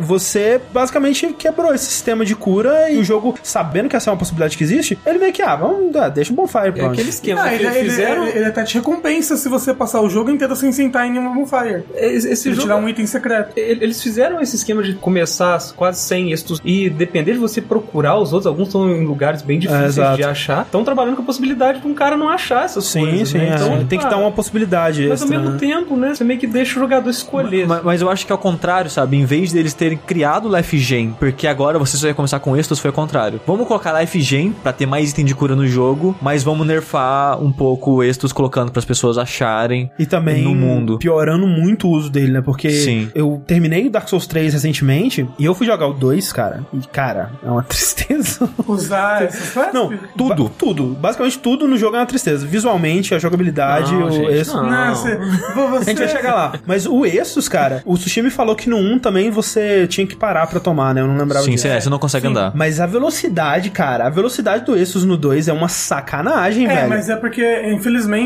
várias velocidades de animações no 2 estão ligadas a um atributo do seu personagem. Sim. Que é a pior ideia de Dark Souls 2. Eu só fui descobrir o que era esse atributo outro dia. Eu terminei o jogo sem saber pra que que isso servia. É imbecil. É imbecil a existência desse atributo, que no caso é o Adaptability, Adaptabilidade. Que, é um- que aumenta o atributo específico que é a agilidade. No final das contas, é a agilidade que é o, o crime do É, jogo, você né? tem outros atributos que aumentam a agilidade também, mas a adaptability É o principal. Sim, é. mas a existência de agilidade eu acho que é a pior ideia da história de Souls que era algo que já existia né, no, no beta. Eu já achei, por que, que as pessoas estão fazendo isso? O que, que elas têm na cabeça? Por favor, ainda dá tempo de consertar. Eles mudaram um pouco, mas essa porra ainda existe do jeito que tá. Porque assim, Dark Souls é um jogo sobre muita habilidade, né? Ele você tem level, você pode ficar mais forte comprando pontos, né? Mas ele é muito sobre a sua evolução como jogador. Tanto que você consegue jogar todos os jogos da série no level 1, sem subir de level e terminar o jogo. Se você já terminou uma vez, se você já conhece o jogo, não é um absurdo, sabe? Não é tão difícil quanto parece que é. Graças a jogabilidade depende de você. Sim, é aquela história que eu contei, acho que no Dash de Dark Souls 1, que, tipo, a primeira vez que eu joguei Dark Souls e eu cheguei em Anorlondo foi com 40 horas de jogo. Da segunda vez que eu joguei, eu cheguei em 40 minutos, sabe? Tipo, Mentira. porque você sabe tudo que você tem que fazer e você vai, sabe? É, porque você como jogador evoluiu. Exato. Sim, tanto você evoluiu, entende melhor as mecânicas, você entende melhor os personagens e você sabe o que fazer, né? Mas uma coisa que o 2 fez e que pra mim é um crime por causa que essa filosofia de design é uma das melhores coisas da série pra mim, foi colocar um atributo na rolagem, por exemplo. Que uma das maneiras que você tem de evitar dano na série é você rola. E durante essa rolagem você tem algum frames da animação dela em que você não toma dano de nada. Que eles chamam de iframes ou frames de invencibilidade. E no 2, eles colocaram o número de frames de vencibilidade que você tem durante a rolagem ser dependente do atributo de agilidade. Sim. Uma coisa que Dark Souls 2 faz também é que, especialmente no começo, ele fala assim: ô, escudo não é tão bom não, esquece escudo. Vamos brincar sem escudo aqui, vai. É, porque você tem começa sem escudo. Algumas classes começam sem escudo e tudo mais. E eu comecei com a classe sem escudo e eu, ah, vamos ver como é que Não, fica sem toda escudo. começa sem. Ah, é todas? Não, Acho tem que, classe começa com Acho que uma só. É só Warrior, se não me engano. E eu comecei com a classe com escudo e tava indo de boa, né? Avançando bem, até chegar no Pursuer, né? Que é o segundo ou chefe, dependendo da sua ordem ali. Dependendo da sua ordem, ele pode ser o último, porque ele é, É opcional. opcional. E ele foi o primeiro chefe que dependeu da rolagem, né? E até então eu tava tipo, ah, tá ok, não era tão ruim quanto eu lembrava a rolagem, velho. Chegou nele, cara. Você tá desviando de um golpe lindamente rolando e você toma dano no meio da rolagem, cara. Vai tomar no cu, cara. Que raiva que dá. É muito errado, velho. Na vida real, faz sentido, sabe? Você rolou, tomou uma espadada mesmo. Mas, cara, em Dark Souls as coisas não funcionam desse jeito. Não Sim. pode ser assim. E tipo, ó, o Rafael falar, não, mas é só comprar o atributo, ué. Cara, olha Como só, assim, gente? Eu, eu, eu joguei com o personagem de Dex no Dark Souls 1, e aí, pô, sobre o 2 eu não queria ler nada. Eu falei, Aham. ok, Dark Souls 1 é um jogo ótimo nesse sentido. Sim. Cara, eu fui botando os atributos que eu botei no primeiro jogo. Pra mim, aquilo lá tava pra alguém que fez uma outra build de Sim. outra coisa. Eu não sabia o que, que era isso, sabe? E o, e o jogo não deixou isso tão claro. não, assim, nunca sabe? deixa. Não. Nunca deixa. Você tem que apertar select e ler um por um ali É. um texto, a Bíblia de cada mesmo Então, assim- eu, eu, menino recente na série Souls, foi, cara, joguei o jogo inteiro sem botar ponto nisso, cara. A primeira vez que eu joguei, eu também Aí não coloquei. depois que eu, quando eu terminei o jogo, que eu fui ler sobre ele, aquelas coisas tudo, né, que eu tava igual o André. Eu falei, não, não quero spoiler de nada, não Exato, quero saber é. nada do jogo, quero testar minha capacidade. E fora isso, o hitbox, né, que é a caixa que o jogo determina a colisão, nesse jogo é um crime, é horrível. bem Ela ruim. rouba a favor do monstro quando ele te bate e rouba a favor do monstro quando você ataca ele. Porque, cara, tem hora que eu tô colado no bicho, eu bato e, gente, como eu não tô acertando? Eu tô a um passo desse puto, como é que eu tô acertando, Sim, sabe? isso. E é muito frustrante isso. Eu acho que o 2 foi um dos mais difíceis pra mim terminar no level Eu 1. imagino, né? Porque tem um chefe, que é o Velstadt, que a arma dele é um sino gigante. O sino é do seu tamanho, é o tamanho do seu personagem, basicamente. E a hitbox é do tamanho da sala é. que o personagem tá. E como eu tava no level 1 e eu não comprei ponto de adaptability, era muito difícil rolar os ataques daquela arma, porque a arma é muito grande. Aham. Então você não consegue passar por dentro dela antes dos frames acabarem, sabe? E é horrível, sabe? Nossa. Eu chorei pra matar esse cara. É um da puta. Tem um vídeo aí meu na internet que eu, eu acho que eu chorei, hein?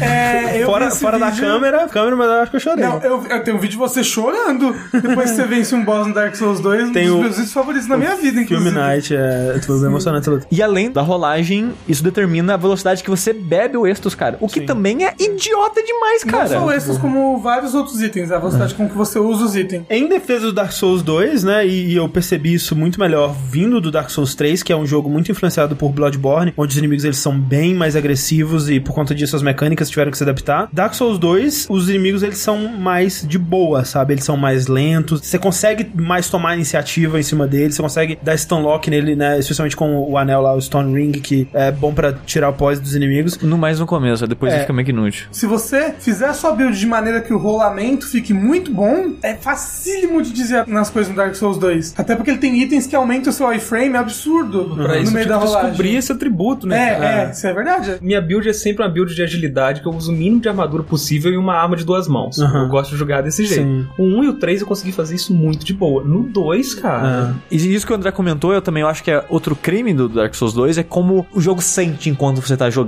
Que o seu personagem, ele é muito lento, cara. Muito lento. Ele parece que tá morrendo. De tão lento que ele é. E os inimigos também são bem lentos pra refletir isso, né? Eles balancearam o combate nesse aspecto. Mas todo o motivo que ele é lento, tem dois motivos, eu acho. Que é um é o PVP, que o maior elogio que eu posso fazer do Dark Souls 2 é que ele tem o melhor PVP da série inteira, na minha opinião. Mas é aquilo que você fala, né? Pra melhorar o PVP, eles Pioraram, Pioraram o PVE, que é o combate com os inimigos normais, né? Porque esse ritmo lento, ele funciona muito bem no PVP. E por isso o PVP é o mais gostoso da série. É, e é, tipo, você demorar pra tomar êxitos é bom no PVP, sabe? Sim. Todas essas decisões são boas pro PVP. Exato. Porque, na verdade, tinha que anular. Por que, que pode tomar esse PVP? Tinha que anular isso, cara. E vem alguém pro PVP, enche sua vida e fica, acabou. Tem mais isso não. Se tem inimigo, morreu pro inimigo, foda-se, sabe? Ah, mas aí você deixa o pessoa que tá sendo invadida muito frágil. Não, o que eu acho que é o invasor não podia ter item de cura. É. É, então, Porque o invasor já usa os inimigos a favor dele. É, tipo, é, o Dark Souls 3 fala foda-se, todo mundo tem item de cura, é horrível. Mas de qualquer forma, a gente fala isso num dia. E outra coisa que eu acho que eles deixaram mais lento é porque eles pensaram, poxa, uma luta que as pessoas gostam tanto do Dark Souls é Ornstein Small, né? Vamos fazer o jogo inteiro ser uma gangue de inimigos em cima de você?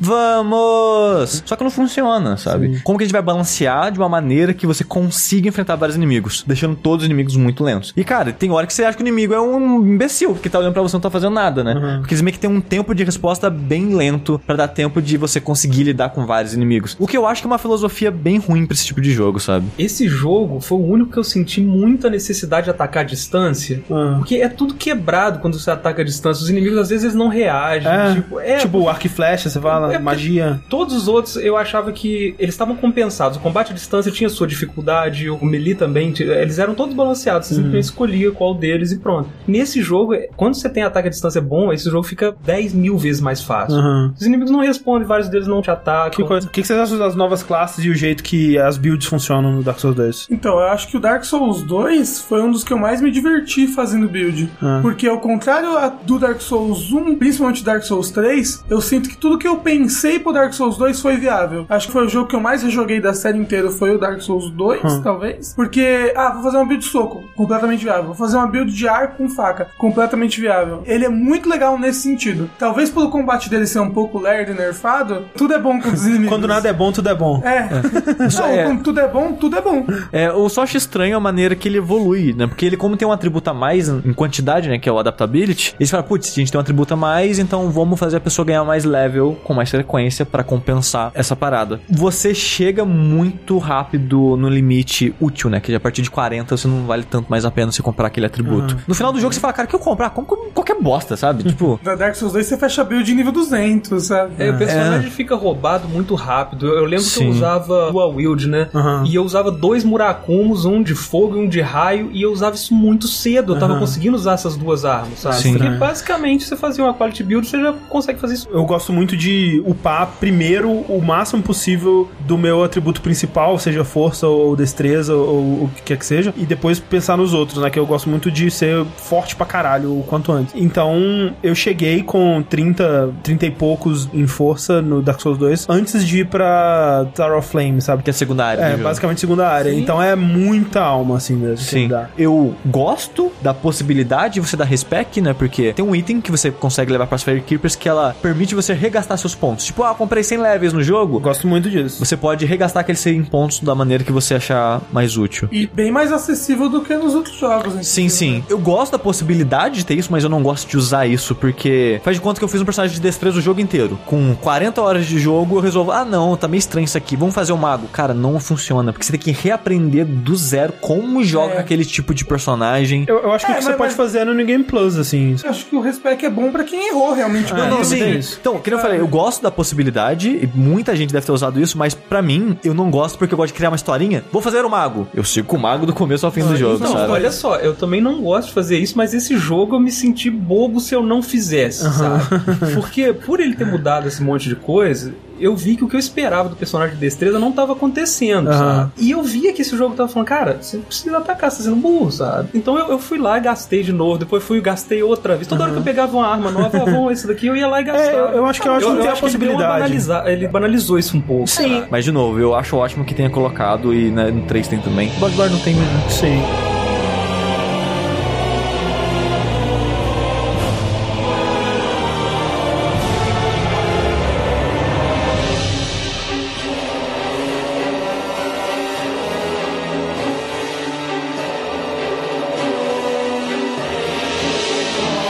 Ele tem algumas novidades no combate, que agora ele tem uma mecânica de dual wield, né? Como o Salimeno tava falando. Sim. Que você pode realmente usar duas armas. Porque no Dark Souls você podia equipar uma arma em cada mão, né? Mas não funcionava como você esperaria que funcionasse. E no 2 ele tem essa possibilidade. Inclusive, a primeira vez que eu zerei no streaming foi com duas rapieiras, né? Uma bela build. E ele também tem algumas mudanças em relação à sua morte, né? Porque no Demons, quando você morria, você virava um fantasminha e perdia metade da sua vida. No Dark, você morria e virava um zumbizinho e não acontecia nada, basicamente, né? Você perdia sua humanidade e coisas desse tipo, perdia suas almas, normal. E aqui continua, né? Você perde suas almas. Se você conseguir chegar onde você morreu, você recupera suas almas. Se você morrer de novo, você perde aquelas almas. Só que aqui, o Halloween, pra conversar bem com a história que eles estão tentando contar, que é essa coisa de você ir se perdendo aos poucos e ir perdendo a sua memória de quem você era e tudo mais, ele tem uma mecânica de que a cada vez que você morre, você perde 10% da sua vida total, né? Acho que uns 5%. Alguma coisa assim. E perde um slot de anel porque fica obrigatório você usar o Binding Ring. Também tem isso, é. É que tem um anel que ele diminui a punição pela metade. Exatamente. E nisso, à medida que você vai morrendo, seu personagem vai ficando mais decrépito, né? Quando você tá 100% humano, é um humaninho bonitinho. Quando você morre a primeira vez, já tem aquela cara de zumbi. À medida que você vai morrendo, seu cabelo vai caindo, É, né? inclusive o zumbi nesse jogo é verde e não Verde. vermelho. O zumbi do Dark Souls 1, ele parecia um zumbi que foi assado, né? Ele parecia uma carne seca. É, e nesse parece um zumbi mais filme de zumbi mesmo, antigo. Mas ainda com cara de carne seca, todo ressecado. Sim, sim, coitado. Só um O creminho. 3 é mais cinzento, o zumbi. Lembrando de memória assim Ah, agora. não lembro. Mas eu gosto muito dessa ideia da vida diminuindo aos poucos. Eu gosto bastante dela. Tipo, o item, né, que é a Human Effort, que restaura pra vida ficar no total de novo. Você acha com bastante frequência. É, esse que é o bom, porque é aquela coisa, eu não costumo gostar muito da ideia, por exemplo, no Bloodborne, que quanto mais você morre, mais você é punido, sabe? No caso do Bloodborne, por causa do item de cura ser limitado, isso é uma punição que eu acho desnecessária, e o Dark Souls 2, ele tem um pouco disso, mas é remediado pelo fato de que o item pra você se recuperar, ele é bem de boa de Nossa, achar, sabe? eu terminando agora, que eu rejoguei pro podcast há um tempo atrás, cara, acho que eu não passei nenhuma vez zumbi no jogo. Tipo, eu morria uma vez, já ativava de novo pra ficar humano. E terminei, sei lá, com 60, sabe? Ah, Tipo, é bem frequente. Até porque, quem é que quer jogar o jogo feio? Não é verdade? É, porque fica Não dá. muito feio. Fica Fica muito feio. E que você começa a perder cabelo, meu Deus, é Ai, meu horrível. Deus. Nossa, Mas uma coisa que Dark Souls 2 faz, que eu amo, e eu acho que tinha que ter em todos os jogos da série, é spawn limitado de inimigos. Detesto com todas as minhas forças. Acho ótimo. eu acho muito triste. Porque se você demonstrou 15 vezes que você consegue passar por esse inimigo, chega dele, cara. Não, mas o desafio é a totalidade, não Mas, mas ele já abandonou isso quando ele abandonou o Bonfire, tá ligado? Tipo, o desafio é inimigo e inimigo, porque de inimigo em inimigo você pode usar o cristalzinho e fechou. Então se você demonstrou que nesse inimigo você passou ele 15 vezes, chega nesse inimigo, cara. Mas isso é muito só, ruim pra tipo, farm, só pra você saber. É horrível. E esse jogo tem bastante foco nisso. Eu, eu entendo por que que tá lá. Talvez seja até bom, mas, cara, que ódio que eu tinha quando eu chegava e o inimigo É humilhante, é humilhante. Eu me sentia jogando É o jogo da humilhante, é Nintendo, humilhante. sabe? Quando É. aparece o fantasminha. Pra... Não, mas quando Aqui, filho, não consegue, mas Aparecia o zumbi dourado pra passar a parte pra você. Cara, eu ficava go- é, é humilhante, é É o humilhante. God of War perguntando, você quer colocar no Easy, cara? Mas, olha só, eu não odeio o conceito dos inimigos subirem em si. Ok, sabe? Não tem problema. Isso só vai afetar se você tá morrendo pra caralho, então, no final das contas, não é todo mundo que vai ver isso, não vai ser o jogo inteiro. O problema é que o jogo ele combinou isso com outro decisão de design, que essa sim eu acho criminosa, que é o foco em farmar coisas. Ah, sim, mas farmar coisa se você quiser pegar os itens, né? E aí eu caguei, sério. Não, mas, cara, tem muito item nesse jogo que você só consegue se o inimigo dropar pra você. Não, eu, Ah, eu acho péssimo, acho péssimo. Eu também. quero as armas e a armadura desse inimigo. Vamos tentar pegar. Ah, ele sumiu. Ah, e só tem nesse lugar do jogo. Se fudeu, otário, Assim, sabe? se fudeu, Bonfire não. Ascetic. O- É, o que você pode fazer é Não, mas pá, vai ficar cada vez mais difícil. Aí se for pro New Game Plus, aí se, se fudeu completamente, sabe? Não, cara, eu não é gosto que- dessa coisa do inimigo, não. Eu Não sou por Não, isso. cara, é Eu gosto crime, muito, cara, acho muito bom. A Bonfire Ascetic é o seguinte: cada Bonfire no jogo ela tem um level. Quando você começa o jogo, todas as Bonfires teoricamente estão no nível zero. Hum, e é aí, verdade. Quando você zera o jogo, você pode ir pro New Game Plus. E aí, como se todas essas Bonfires fossem pro nível 2. Mas se você quiser, você pode forçar uma Bonfire e uma área específica que corresponde àquela Bonfire pra ir pro nível 2. Sim, e Ou isso. pro nível 3. 3 pro nível 4. Sim. Isso significa que você meio que reseta aquela área, então o chefe volta, todos os inimigos resetam o número de respawn. O item e, volta E também. elas ficam como ela ficaria no New Game Plus. Que também é outra diferença do Dark Souls 2, é que o New Game Plus ele muda algumas coisas, né? Tem inimigos novos, posicionamentos de inimigos mudam, né? O New Game Plus dele é um trabalho que eu gostaria que todos os jogos da série fizessem, mas só ele fez. Porque os outros não é a mesma bosta. Ele mudou bastante coisa, eu achei legal o que ele fez. Uma coisa que eu acho triste do New Game Plus dele é que coisas que seriam muito legais terem no New Game normal só tem no New Game Plus. Tipo o, o Duke de Free, a aranha gigante. No jogo normal você passa por uma área, é só um, um abismozinho, você passa normal. Pans. No New Game Plus, a aranha, que é o boss da área, a aranha gigante tá ali na parede.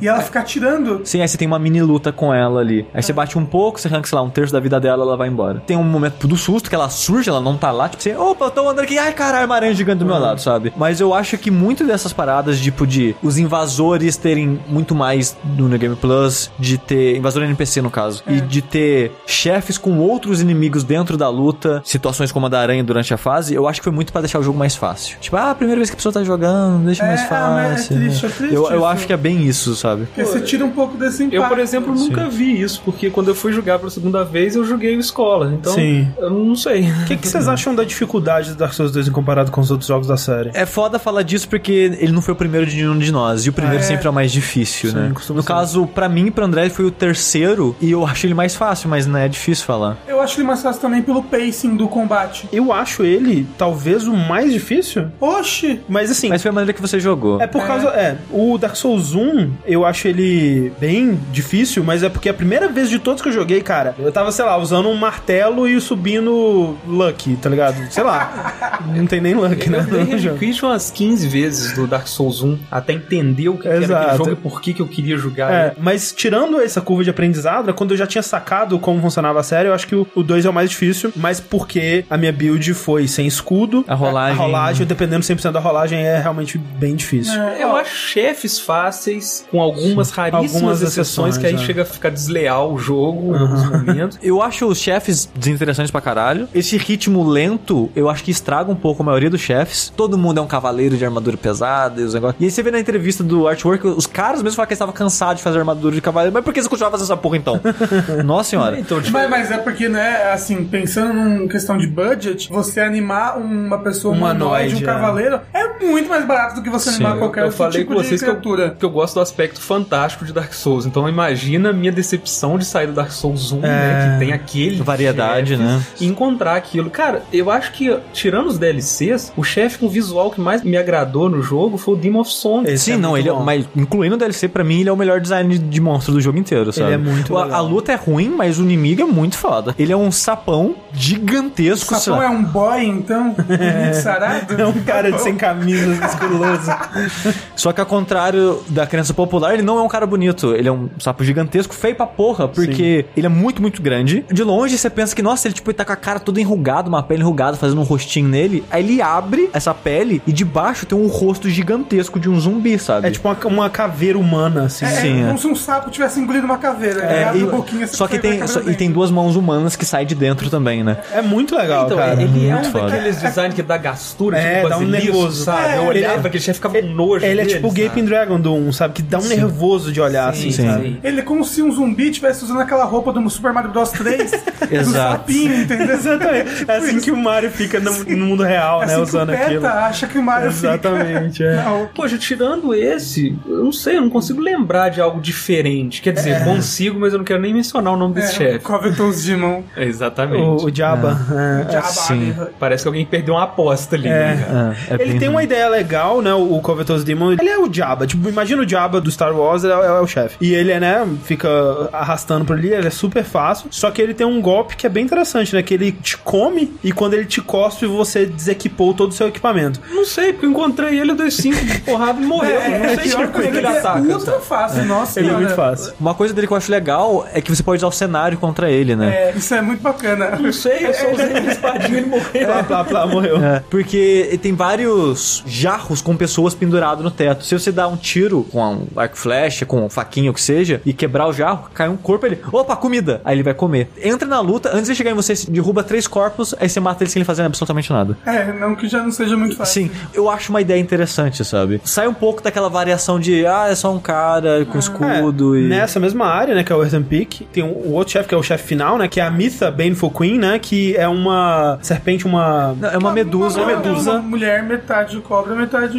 É, uma Sim. gorgona. O campo de batalha dela é uma área com chão que te dá poison, né? E eu enfrentei ela com poison, Nossa né? senhora. A primeira vez que eu enfrentei ela, eu enfrentei ela fazendo parte da Company of Champions com Poison e eu queria cortar meu pescoço enquanto jogava Mas aquilo. por quê? Pô, Mas você então, também. a gente não descobriu, é. Mas Pra eu não mim, sabia que a Company of Champions fazia. Eu joguei semana, no dia que saiu, pô. Você não sabia. Não sabia. caramba. Pra mim, pior área do jogo e a pior ideia do jogo inteiro é o que você tem que fazer pra eliminar esse vilão. Eu concordo. Não, não, de fato eu, é eu uma concordo. ideia horrível. Porque Só que eu gosto muito da área. a área eu acho meio sem graça. A textura daquela parede, é, pelo amor de Deus, eu tô jogando PS1 de novo. Então, esse jogo É mais algum- 64. Esse jogo tem alguns momentos que me lembra jogo de PC dos anos 90. Sim, Deus Ex. Earth and Peak é é um desses momentos. O Harvest vale mais um pouco, aquela É, textura zero textura. E né? Lugar vazio, estranho. Sim, tudo muito vazio. Mas, mas, tipo, esse lugar, em entrevista, né, com os criadores, eles comentam que ele era pra ser completamente diferente. Ele era pra você ligar o moinho e não desligar o moinho. Queimar o moinho. É, porque no jogo final o que acontece? Esse Ephraim Peak é uma torre, né, que fica em volta de uma neblina de veneno. Que, tipo, é um lugar de minerar, e as pessoas mineraram tanto que acharam veneno debaixo da terra e o lugar tá cheio de veneno. E essa torre é, tem um moinho, que no jogo final o moinho ele puxa o veneno pra dentro dele e concentra nos líquidos bizarros. Então É. o lugar é cheio de veneno. É, é, porque o boss da área utiliza esse veneno pra. Ficar bonita. Pra ficar bonitona. Sim. Que ela não tá muito bonita, não. E você tem que queimar o moinho pra ele parar de girar e parar de drenar o veneno pra dentro da torre. E aí você consegue enfrentar o chefe no chão normal sem te dar poison. É, não, Pra queimar esse moinho, não basta você botar a tocha na pá do moinho, você tem que subir num lugar. É, é muito bizarro. E tipo, não dá pra saber como que eu. Eu já tinha tentado. Eu, falei, Eu nunca descobriria. moinho e Tipo, não consegui. quando eu tava jogando, eu fui nessa parte, né? E eu falei, não, não me dá dica, eu não quero saber de nada, firou com a dica. Morri com a vontade de morrer naquele chefe, matei o chefe. E aí o Sushi falou: tá bom, já terminou essa área, você quer saber o que, que você tinha que fazer? Eu, eu quero. Aí ele me guiou pra mostrar o que, que eu tinha que fazer. Tipo, cara. Você jogou, você jogou offline? Acho que Eu jo- acho que joguei a maior parte offline. Ah, né? é porque eu, eu então, sempre eu jogo online É, e aí jogo offline. Aí vai ter mensagem dica. no chão. É, eu devia ter feito isso. No Dark Souls 3 isso me ajudou bastante. É, no, no Scholar of the First Sin tem um NPC próximo ali da Bonfire que se você sumona ele, ele meio que te leva até ali Ah, e legal. meio que sinaliza pra você o que você tem que fazer. Ah, Que, tipo, foi uma, uma ideia muito ruim isso daí, porque, tipo, não dá pra saber. Eu nunca queimei nada do jogo inteiro até agora com a tocha, aí do nada você te apresenta a sua mecânica sem saber que ela existe numa superfície que não dá a entender que você queima. É, é, Cara, você vai é queimar a meio que de metal, hélice. é meio que de metal. É, tipo, não faz sentido, cara. Tipo, eu, eu gosto da ideia de ter coisas pra você fazer no jogo que vão mudar a arena do chefe. Por exemplo, o Dragon Rider também tem isso, é que você pode levantar umas plataformas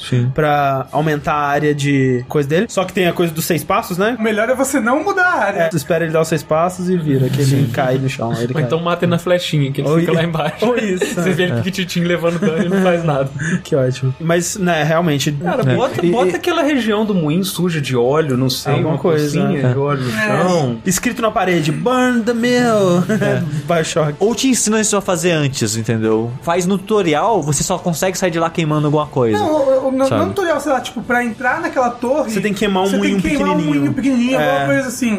Só que, é, é, obviamente, esse jogo foi um pouco corrido pro lançamento, gente, porque ele fa- falta polimento em diversas É, áreas. não, não, não é que ele foi corrido, ele foi ambicioso demais. Porque, É. que nem eu ia comentar dessa área, eles comentaram que no começo a ideia era que você ligava o moinho pro moinho drenar o veneno do caminho e você conseguia entrar na torre. Porque a torre ia estar com tanto veneno que eles falaram: ah, a gente ia fazer você usar o ambiente, tipo, ou água, ou vento, ou alguma coisa pra ativar o moinho e o moinho abrir o caminho. Só que o tempo ia ser complicado demais fazer isso, eles fizeram o contrário: você desliga o moinho. Uma coisa que o Dark Souls tem é área pra caramba. Muito, muito. muita é área. gigante. Muita área, muito chefe. Não, eu levei É, quase 100 horas pra terminar ele a primeira vez. O jogo é muito grande. Se você contar os É, DLCs, se você pegar a versão Scholar of the First Sin, monstro, que já vem os DLCs meio que inclusos no jogo, tipo, até lore, Sim, sim. né? Tipo, ele é gigantesco. ele E muito esse é o problema, se cortar 30% desse jogo, das piores áreas, na minha opinião, eu- ele ia ser um jogo mil vezes melhor. É, é que eles ficaram É. com dó de jogar fora coisas que eles já fizeram, né? E que nem a gente vai comentar daqui a pouco que você saindo de Earth and Peak por um elevador. Olha só, gente. Se você tá do lado de fora daquela torre e olhar pra cima, não tem nada acima Nada, daquela torre. nada. Nada. Se olha pra trás da torre, não tem nada também. Tipo, tem um mundo, mas não tem, tipo, uma- ela não é encostada numa montanha nem nada do tipo. Dentro dessa torre tem um elevador. Tem. Você sobe o elevador, sai num- numa montanha de lava. Sai no castelo de lava. Num castelo que afundou porque ele é a coisa mais pesada que já foi construída naquele reino. Sim, e que você vai explorar lá e você vai descobrir um, um demônio que tá na lava. Então, cara, essa lava é muito funda, cara. Tipo, não faz nenhum sentido. A única coisa de explicação, Tipo, né? o sonho do caçador aqui É, ali, é, né? é tipo, durante o elevador, na verdade, simboliza uma grande viagem que você fez pelos continentes. E Você tem que inventar uma desculpa, Ah, sabe? então, olha só, na thumbnail do teleporte pra Earthen Peak, parece que tem uma montanha, assim, parece que Earthen Peak tá encostado na montanha. Talvez eles quisessem ver que- colocar a montanha e não colocaram. Colocar, esqueceram da montanha. É. Estagiários, da- bota a montanha aí. Mas é bizarro que na entrevista, né, com o design, eles meio que não falam muito sobre isso, mas eles falam que a ideia era que o lugar seria tipo dentro de um vulcão, então é uma montanha de lava. Faz sentido? Faz, mas a transição não faz sentido, cara. Tipo, a maneira que você chega lá não tem sentido. Então, Inclusive, então, mas- em, em termos de lore, o Iron King é que destruiu aquela região, não é isso? Sim, acho que ele era Ele- dono ele da, da mina que pegava os ferros, até- é. E, e a Missa tem relação com ele, né? Ela é uma pretendente do rei, né? Só que o rei não Ele nunca teve pra rainha. ela. E ela ficava, não, tem que ser mais bonita que ele vai me querer e tudo mais. Mas assim, isso do mundo é algo que também é muito criticado em Dark Souls 2, né? Que ele tenta seguir um pouco do que Dark Souls 1 fez, né? Que é ter um mundo onde as áreas são todas conectadas e você pode viajar por elas sem load. Só que ele não consegue ou ele não quis fazer tudo tão bem conectado assim, né? Porque... Parte da ideia do continente todo, né? Exato, você Mas tem... acho que ele não conseguiu por causa da ambição É, mesmo. É, Sim. É. você tem a área central, que é Majula, que seria como Firelink Shrine, e assim como Firelink Shrine, dá acesso a diversas outras áreas do mundo. Só que ao invés dessas áreas se conectarem e ter um atalho, né? Você tá lá no Undead Parish, você pega um elevador que desce pra Firelink, e aí você vai pra cada caralho, descendo pra New London, aí você chega em Valley of the Drakes e tudo mais. É, quando você olha pro horizonte, você vê os lugares que você já passou, vai É, passar. de- de Majula você consegue ver Drangleic Castle, por exemplo. É, al- algumas coisas você consegue. Só que, cara, mas é tão falso que, que eu fico com muito vergonha, Papelão cara. preto, assim, que tem no fundo. Não, é sério, na época que eu tava tentando fazer speedrun Dark Souls 2, eu comecei a fazer speedrun Dark Souls, desculpa, gente. Um das gambiarras da época, né, a versão com glitch, era que você dava parry no inimigo. Na animação que o inimigo tava, tipo, caído é, de costas no chão, se você rolasse em cima dele de uma maneira, você meio que se separava do mundo, sabe? Então você não caía nunca mais. Então você conseguia andar pra qualquer direção em qualquer lugar. Aí, de Majula, você consegue ver pedacinhos de Tower of Flame, né, de Hyde. E eu falei, vou lá em Hyde ver como é que é. e, cara, é literalmente um papel. É uma parada chapada 2D horrível, sabe?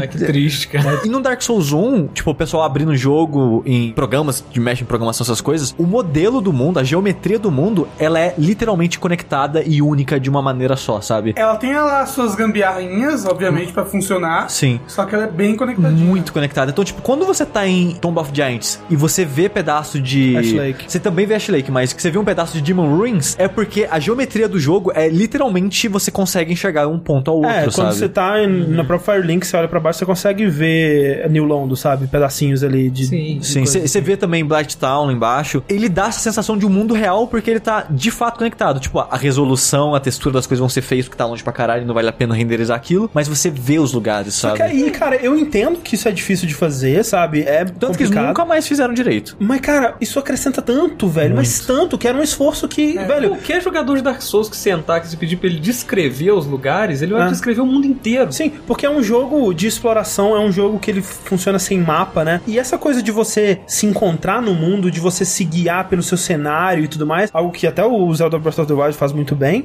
é tão importante nesse tipo de jogo. E o Dark Souls 1, ele faz isso tão bem. Cara, se eu fosse dirigir Dark Souls 4, essa seria a primeira coisa, velho. A coisa mais importante que a gente tem que fazer nesse jogo é um mundo conexo, cara. Pra mim, isso é fundamental. E eu fico muito triste deles não terem feito isso nem no Bloodborne, nem no Dark Souls Não, 2. eu, eu acho que Bloodborne até que bem Assim, assim, Um pouco mais que Dark. Souls 2 e 3, mas e ainda. Nossa senhora. Mas ainda não é que nem Dark Souls não, Não. é. Eu acho que depois do Dark Souls 1, acho que o Bloodborne acho que faz melhor isso. É, sim. É, ele, assim- ele tem bem mais gambiarra. Tipo o Burgenworth, né? Que você chega lá e o lugar é grandinho e tal. Você consegue ver o Burgenworth de longe, quando você tá na floresta ainda com as serpentes. Uhum. Você vê, tipo, o domo azul de longe. Só que tá, tipo, cercado de mato e pequenininho, sabe? Tipo, ele não é literalmente o mesmo lugar. Ele é que nem é, Hyde. gambiarra, é. Exato, é uma gambiarrinha, é uma texturinha feia que tá ali fingindo que tá conectado. Mas bem feito, isso é legal pra caramba. Sim, sim. Ok, porque é, não precisa literalmente modelar o mundo inteiro e expor ele em todas as áreas, sabe? Eu entendo que. Em Dark Souls 3, eh, na, na primeira área do jogo, que é ali a muralha, você consegue ver diversos Sim, pontos sim. do É. jogo também, se você Mas- prestar Mas é o seguinte, se conseguiram num jogo tão antigo, É. sabe? Mas é que a Pô. dificuldade do design, né? Que a gente vai falar mais disso no Dark Souls 3, mas o Dark Souls 3 ele foi um pouco mais corrido desenvolvimento. Então eles não tiveram o tempo de fazer tudo isso, né? E o Dark Souls 2 não fez pela ambição, né? Porque eles queriam fazer uma jornada gigantesca. E eu, eu acho que o projeto mudou muito no meio. da Sim. Ele sim, tem essa sim. cara de que mudou pra caramba. É, e aí eu não sei, né? Aquela coisa ovo ou a galinha, não sei qual que veio primeiro, mas um informa o outro. Você pode se teleportar pelas bonfires desde o começo, né? E- Porque no Dark Souls 1, por exemplo, você passou por uma área, você acaba tendo que voltar por aquela área e explorar bastante aquele lugar. Você encontra atalhos que vão te levando a áreas que você já explorou e tudo mais. No Dark Souls 2, quando você conclui uma área, acabou aquela área. Você não volta mais nela, você literalmente pega uma bonfire e se teletransporta pro próximo lugar, né? É, tem um lugar ou outro que você volta pra pegar itens, mas é, de modo geral, você não explora tanto quanto no Dark Souls 1. Ele pede que você explore, sabe? E provavelmente foi na entrevista da Ed, né, que saiu toda a polêmica sobre essas ideias mais lineares do Dark Souls 2. Eu já fiquei bem tipo, cara, isso vai dar merda. Isso vai dar muita merda, porque parte do que eu amava Dark Souls 1 e ainda um dos motivos que eu amo ele é o design que o André tá comentando. E a primeira metade do jogo você não ter teletransporte, eu acho importante, sabe? acho muito Tipo, eu, demais. eu gosto que no, no final eles te deem, porque no final você vai fazer tanto backing tracking que vão quebrar um galho um pouco, mas no começo é tão importante que você aprenda sobre aquele lugar e aquele mundo. E essa necessidade fez eles criar um mundo absolutamente conectado e intuitivo, sabe? Você decora os lugares porque o level design ele te informa muito bem. é um mapa tridimensional na sua cabeça que quase nenhum jogo faz, sabe? Sim. E eles fazem isso tão bem. E no 2, por ter essa facilidade de se teleportar, eles meio que, primeiro, não precisam fazer um mapa tão bem conectado, mas também precisam do teleporte, justamente porque o mapa não é tão bem conectado. Assim, uma das coisas que eu acho foda no Dark Souls 1, a ideia desse conectado é, de qualquer lugar que você tiver, você consegue voltar a pé pra outro lugar. Sim, sim. E eu acho foda demais essa ideia. Muito foda. O Dark Souls 2 ele joga isso fora várias vezes. Mas na verdade até o, o 3 e o Bloodborne também Sim, joga. sim. É. Por exemplo, você pega o barco né, em No Man's Wharf. Quando você desce do barco, você não tem como voltar mais pra dentro do barco. Não tem tipo rampinha, não tem nada, sabe? Aí você pulou do barco. Você foi errado ali, você o- esqueceu de botar rampinha. É o nitpick do caralho. O teletransporte, no caso, né? Não diminui tanto assim, tipo Bloodborne. Não, mas não é tem tele- bastante o- disso. Não é o teletransporte os em outros, si, né? é a Level de- consequência que o exato, teletransporte exato. traz. Ou então o level design é a consequência dele, eu não sei, realmente não sei Eu, dizer. eu acho que tudo vem da ambição original de ser uma jornada épica Skyrim. num continente inteiro.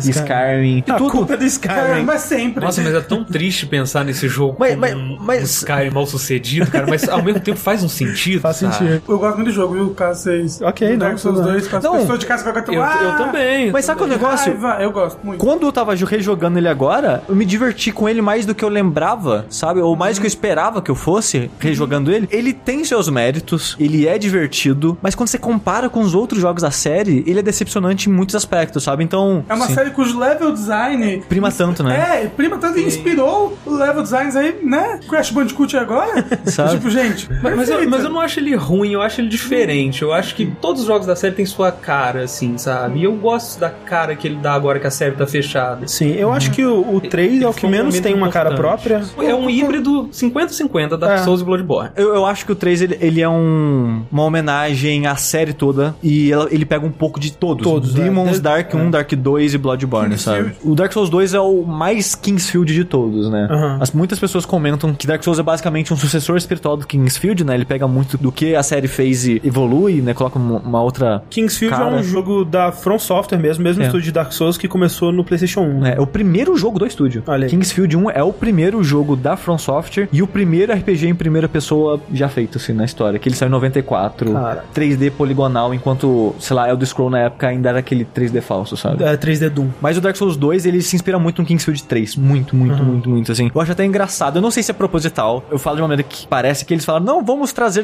aquilo de volta. Porque, por exemplo, no castelo, que você, no Kingsfield 3, você quer o tempo todo entrar no castelo do rei. Quando você entra no castelo, tem alguns guardas defendendo lá. E esses guardas são estátuas de cavaleiros com cabeça de cavalo. Que é a mesma coisa que tem em Drangleic, sabe? Essa ideia das faros de Stone, né? Que são umas portas que você precisa dessas chaves, que são itens contados que você, a não ser que farm na Covenant você tem um número limitado, né? E você tem que, qual porta que eu abro? E às vezes tem item mega importante, às vezes não é item tão importante assim atrás dessas portas. Kingsfield 3 tem exatamente o mesmo conceito. Tem umas, essas chaves numeradas, perdidas pelo mundo, e você tem que decidir, eu abro essa porta ou aquela porta. E às vezes tem porta que precisa de dois ou três. É o mesmo conceito trazido de volta. Passagem secreta, a maneira que funciona no Kingsfield é você apertando o X e subindo a porta pra cima, tipo no Dark Souls 2. Odeio. Odeio também. Nossa. Eu que- gosto, eu acho bonitinho. Eu prefiro ba- falar que ninguém gosta. eu prefiro, eu, pre- eu prefiro batendo, eu prefiro bater na porta e, e a Não, parede não, quebrar e o inclusive, que o que seja. aconteceu comigo foi o seguinte: eu cheguei 70% do jogo, falei, esse jogo não tem passagem É. igual o primeiro. Porque, pô, é batendo, né? Sim. Não Não, não é.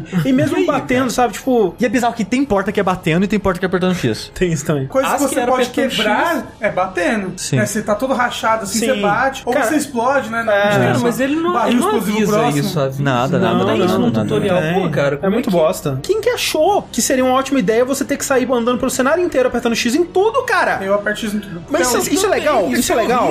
É. Isso não, por favor. Não. Isso não é legal, cara. E tipo, vocês podem falar, olha, mas Dark Souls é bater e bater em tudo é muito mais trabalhoso que apertar X. Mas eu acho tão esperta a maneira que eles colocam passagem secreta em Dark Souls que você meio que consegue supor Sim. onde que estão as passagens secretas. O 3, eu joguei completamente offline e eu perdi uma passagem secreta, que é a que levava pra área extra. Jura, bem essa. Só essa. É. Eu- a única parede secreta do jogo inteiro que eu perdi foi essa. Porque é intuitivo a Sim. maneira que eles colocam as Tipo, tem, passagens. tem tipo um arco assim, né, em Exato, volta. Cara, deveria ter alguma passagem É, aqui, não é? Sim. Exatamente. No 2, lembra aquela sala onde se enfrenta? Aquele chefe que são três caras? É, o- Ruin Sentinel. Cara, tem 18 passagens E foi lá que eu secretas. descobri. Que coisa e foi lá que eu descobri aquilo, passagem cara. secreta no jogo. E o problema nem é só apertar o X, né? Elas estão completamente em lugares whatever. E não, e tem muita, cara, muita passagem Não, não, secreta. não. Sim. Tem muita passagem secreta até sair ponto do jogo. Depois você esquece que elas existem. Ah, é. É, Exato, É? exato, é. Então você, é pior ainda, que aí você passa metade do jogo apertando e nunca mais tem nada, né? Isso É. mesmo. Cara, com o passar do tempo, você vê e fala, pô, se tem tanta passagem secreta assim, não vai ter uma área nova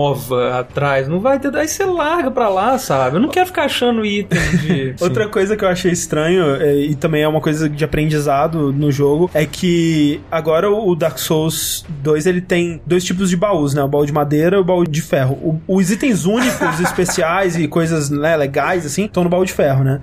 Só que quem jogou Dark Souls 1 sabe que toda vez que você encontra um baú, você tem que bater nele. Afinal de contas, Aham. né? Pode ser um mímico. Rubbish. É, no Dark Souls 2, se você bater o suficiente num baú de madeira, ele quebra e você perde o que tem lá dentro. Sim.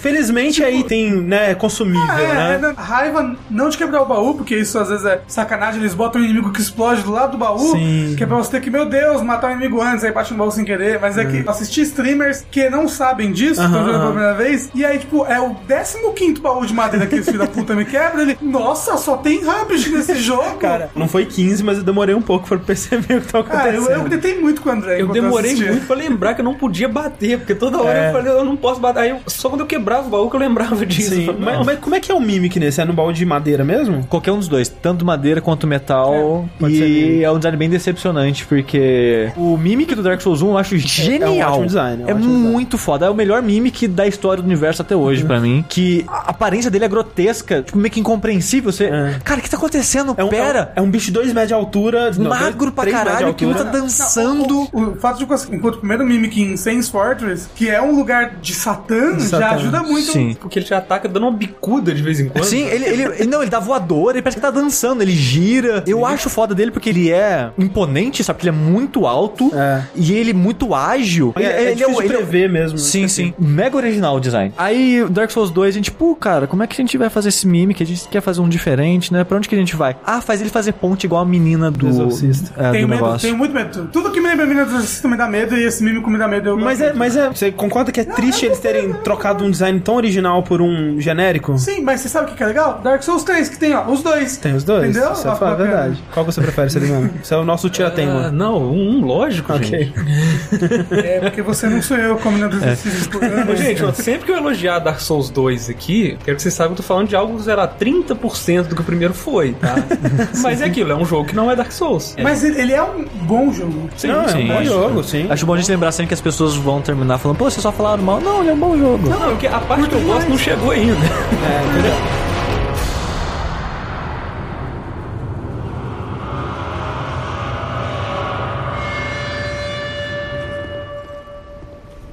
You have fought admirably on your journey, cursed undead. I am Nishandra, Queen of Dranglake. Your arrival here foreshadows your fate. The last king of this land, King Vendrick, as he was called, he was less of a king than you might imagine. He found the strength to rule his people and when the undead were born, cursed, he found more strength to face them. But in the end, he never took the true throne. Perhaps you are the true monarch.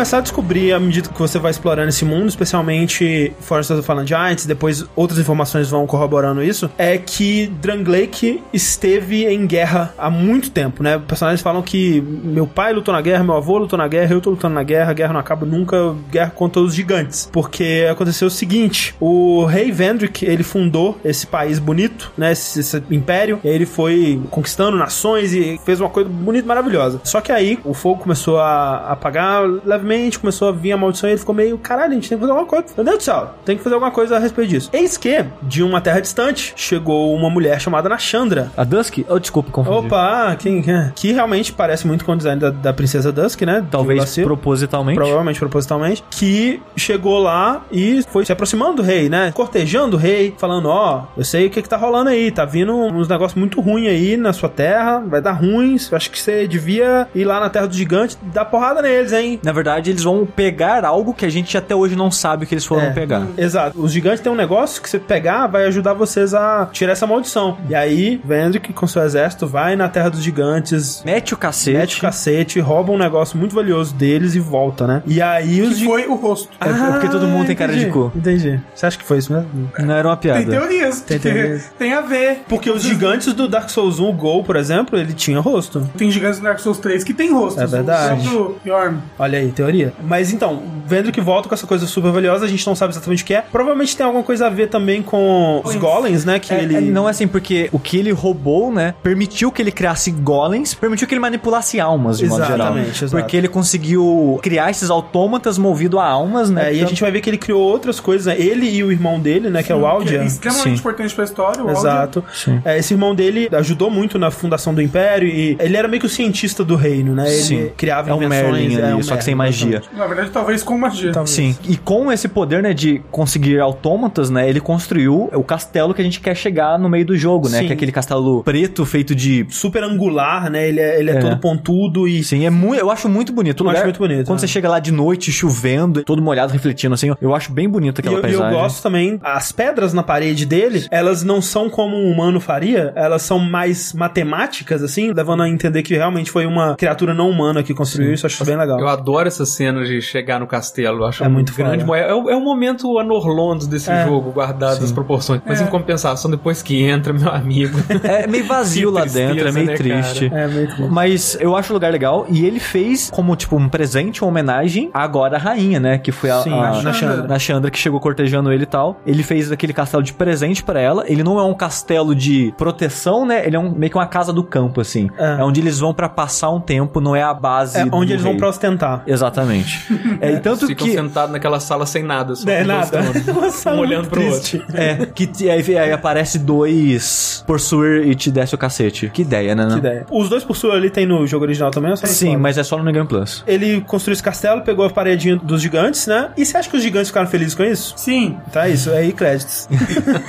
Não, os gigantes ficaram muito putos e lançaram um ataque de volta, É, né? mas ele parece que foi bastante tempo depois. bem bastante tipo, se tempo depois. recuperar da guerra e tal Exato. e voltar e se vingar. Aí né? os gigantes vieram, escalaram as muralhas, certo? Mataram a mãe do Vieram do mar, protagonista, né? Comeram ela ao meio, foi terrível. Peraí, o que e você aí tá depois ele que aprendeu que ele também era um gigante. Olha só. Caralho, cara, eu tava. Não, é isso mesmo.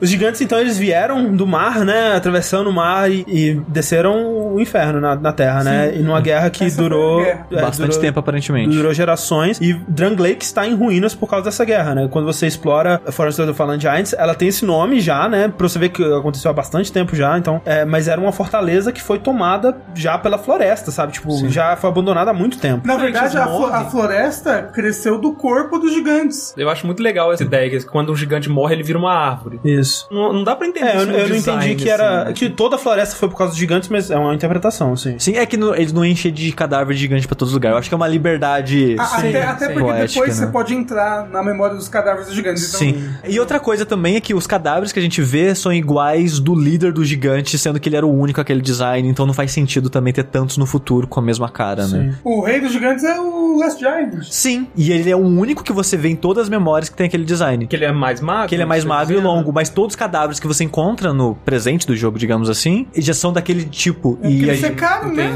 Talvez, é. eu acho que é só uma limitação, mas eu acho que eles dizem que, tipo, ele é único, e só ele tem aquela cara e tudo mais, mas não. Então é- essa guerra, ela destruiu o reino, né? E eles eventualmente venceram essa guerra, né? O reino do o Jangley que venceu a guerra. Porque um herói desconhecido apareceu e matou o líder deles. Exatamente. E aí, Tipo, fizeram com Artorias. Tipo isso. Só que aí, o, o que eles roubaram do gigante, essa guerra, nada disso desacelerou o progresso da maldição. A maldição continuou tomando vidas e transformando as pessoas em undeads e pelas várias províncias do reino, as pessoas lidavam com os undeads da forma que podiam, seja prendendo eles na Lost Bastille, seja caçando eles de cara que É, Inclusive, fazia. dá a entender de que alguns desses lugares foram utilizados por outros reinos antes. Tipo, Lost. Bastille foi utilizado antes mesmo de Drangleic, que outro reino utilizava pra um propósito parecido. Sim, é tanto exato. que o, o Olaf, que é de um outro reino, de, sei lá, de talvez algumas bonfires atrás, tipo, no sentido dos ciclos, né? Aham, das gerações que a gente vai comentar em breve. Porque ele acorda e fala: Onde que eu tô? Nossa, Drangleic mudou o nome daqui, que coisa, né? Aham, Tipo, é como se ele fosse de outro ciclo ele tá petrificado lá há tanto tempo que já mudou de novo, É, sabe? mas ficou como estátua por milênios. talvez. Sim, sim. Eu acho esse diálogo estranhamente expositivo dentro da série Souls. Ele É- falando É, raro assim. um personagem botar, explicar tão certinho que ele fala isso já. Já tiveram várias outras eras. Rolou essa daqui e tal, a gente já passou.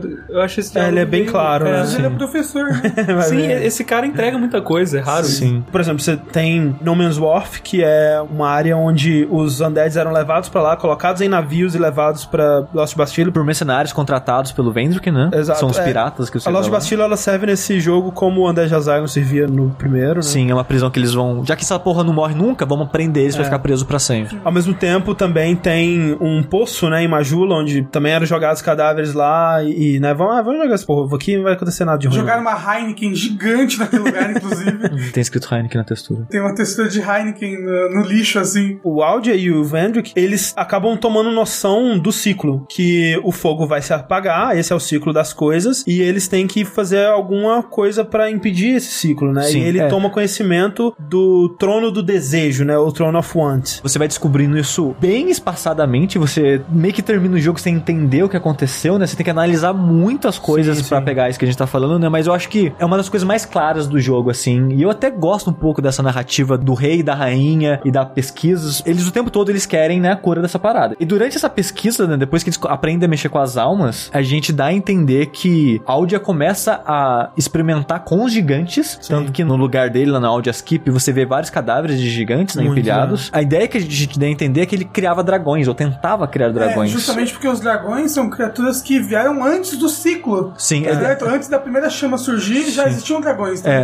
criar criaturas que estejam fora desse ciclo da É, chama. porque os dragões, eles eram imortais, né? Isso. Eles eram os primeiros undeads, de certa forma, que eles não tinham vida também. E ele queria isso, né? Queria poder criar uma raça que saia do ciclo. É, e, quando né? você encontra o dragão do jogo, né, que você encontra vários Drakes, né, ao longo do jogo, que não são dragões, mas quando você encontra o dragão, né, e dragão em Dark Souls é uma coisa muito especial, é uma criatura muito, né, mágica e única e imortal e É. foda, tipo, é uma coisa de outro mundo, É, assim. no Dark Souls 1 só tem um dragão original, né? Tirando Sif, né? Que é o Stone Dragon.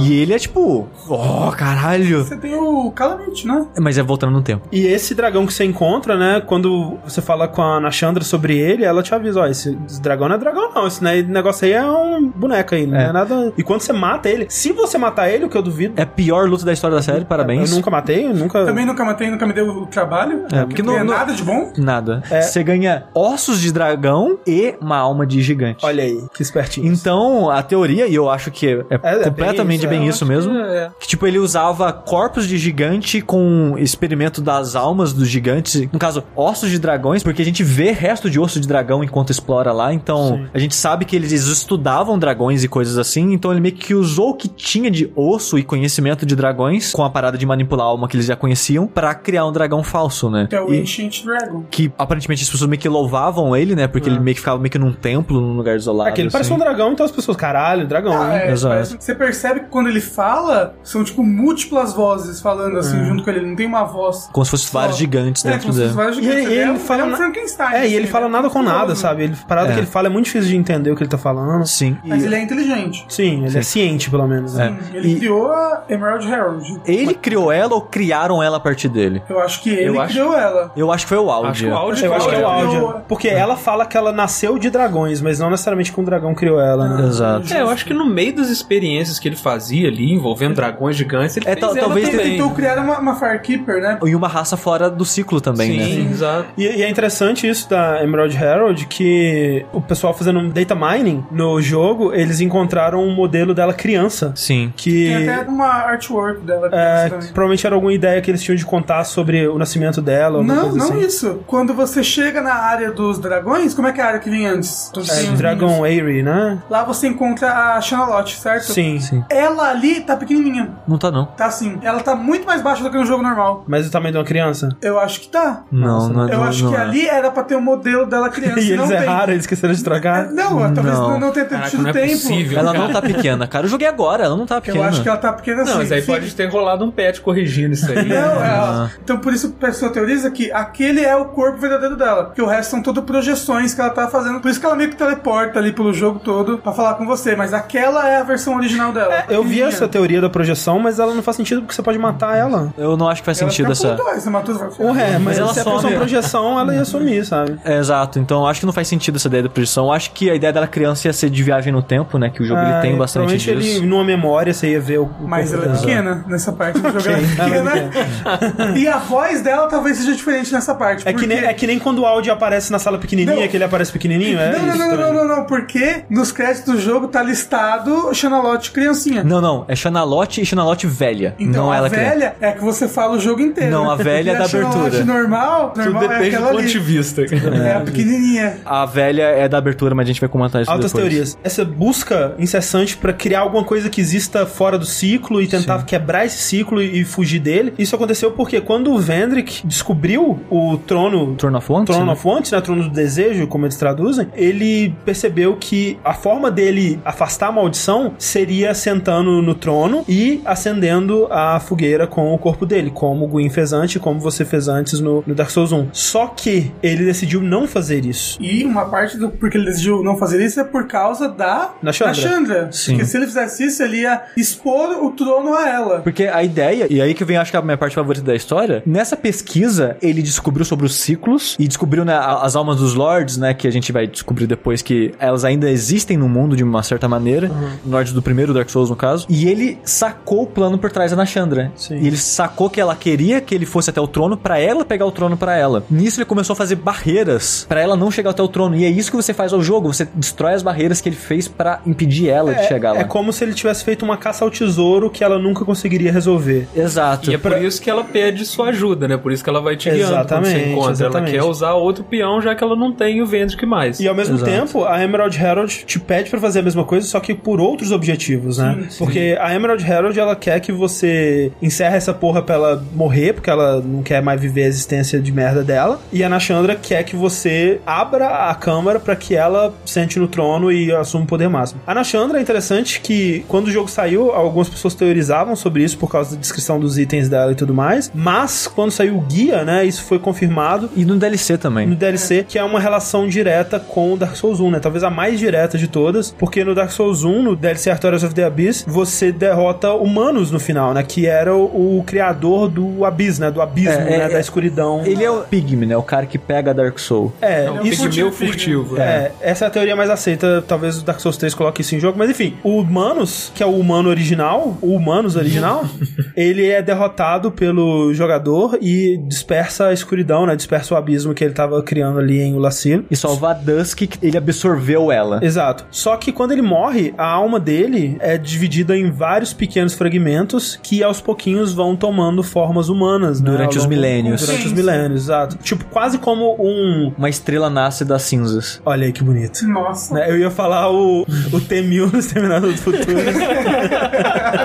Mas o seu foi mais poético. E aí, o primeiro pedaço que tomou forma, justamente por ser o menor de todos e o mais inseguro, ele tomou uma forma para desejar aquilo que não tinha, né? Sim. É que a gente vai ver que nos DLCs tem outras filhas do humanos, digamos assim. Sim. E cada uma meio que anseia por algo, alguma é guiada por um sentimento. E essa é guiada pelo desejo e pela ambição, né? Porque Ela quer ter poder, ela quer ter alguma coisa. Ela né? quer ter o que ela não tinha quando nasceu, que era força, né? Que ela era a mais fraca, a menor de todas. Então, não, eu vou ser a mais forte de todas. E por isso ela queria o trono, que o trono, no final das contas, é meio que uma reimaginação da origem da primeira chama do Dark Souls 1, né? Sim. Ele simboliza porque, no fim das contas, esse é o único jogo da série que você não não termina acendendo ou decidindo não acender a fogueira, né? Você- Inicialmente, né? É, você simplesmente senta no trono e o trono simboliza isso, né? É, simboliza, tipo, agora você tem escolha. Agora que você tá É. aqui dentro, você escolhe se você vai acender ou não. É, eventualmente E quando essa hora chegar. E essa escolha, tanto faz. Tanto Isso que tanto faz. É. Porque o ciclo, ele vai existir independente de você. E eu adoro essa ideia. Eu adoro, adoro. É Eu- muito depressiva. Assim, eu gosto do conceito do ciclo no Dark Souls 2. Eu acho que a melhor coisa do Dark Souls 2 é a brincadeira com o ciclo. Gosto. É uma maneira inteligente de fazer uma continuação. E eles usaram de uma maneira inteligente, né? Dos caras pesquisando e descobrindo sobre o ciclo e falando, cara, é isso, velho. Não tem como, né? É, Acabou, ter- né? A gente vai tentar escapar desse ciclo, mas eles acabam Sim. que não conseguem. E eu acho interessante como o jogo, né? Eu falei, um dos temas deles é o destino, né? E os caras meio que. Esse é o destino, o que a gente vai fazer, sabe? Tipo, o ciclo vai ser o ciclo pra sempre. Toda essa brincadeira eu acho bem legal no jogo, assim, sabe? A Nashandra, ela, então, ela quer sentar no trono porque quem senta no trono tem o poder pra. O poder de alcançar a First Flame, né? Exatamente. Porque o trono, na verdade, é como se fosse uma fornalha gigante. Sim, sim. E o Vendrick descobre que ela quer esse poder e ele faz de tudo pra impedir, né? É. Então ele se exila com o Velstadt, né? Protegendo ele, que era o, o guarda principal Sim. dele. E, e nisso ele leva junto o anel, que o anel é um item muito importante pra você acessar vários lugares, né? Tipo, Audias Keep você só acessa com essa chave. Tem o essa- trono você só acessa com essa Ao chave. longo do jogo você vai encontrando portas que falam pra você apresentar um símbolo real, né? O outro grande erro da tradução, que no inglês é produce a royal symbol, alguma coisa assim, e a tradução é ele produza um símbolo. Não é produza, cara, pelo amor de Deus. Mas então, você vai abrindo essas portas, né? O audio skip, você só acessa assim. Sim. A memória do Rei dos Gigantes, que é onde você pega O item principal. O É. item principal pra acessar a fornalha tá através dessa parede. Coisas vitais, ele colocou essa porta. É, E- ele deu a neblina lá pra acessar memórias, deixou ela com o dragão, né? Sim, que- Que o dragão ele só ia entregar essa parada pra quem merecesse e tal. Exato. E pra acessar o anel, você passa por um lugar, né? Que é o. Hum, eu odeio que é um dos piores lugares da série. Shrine of Amana. Ah, Shrine of Amana, que é Cara, eu terrível.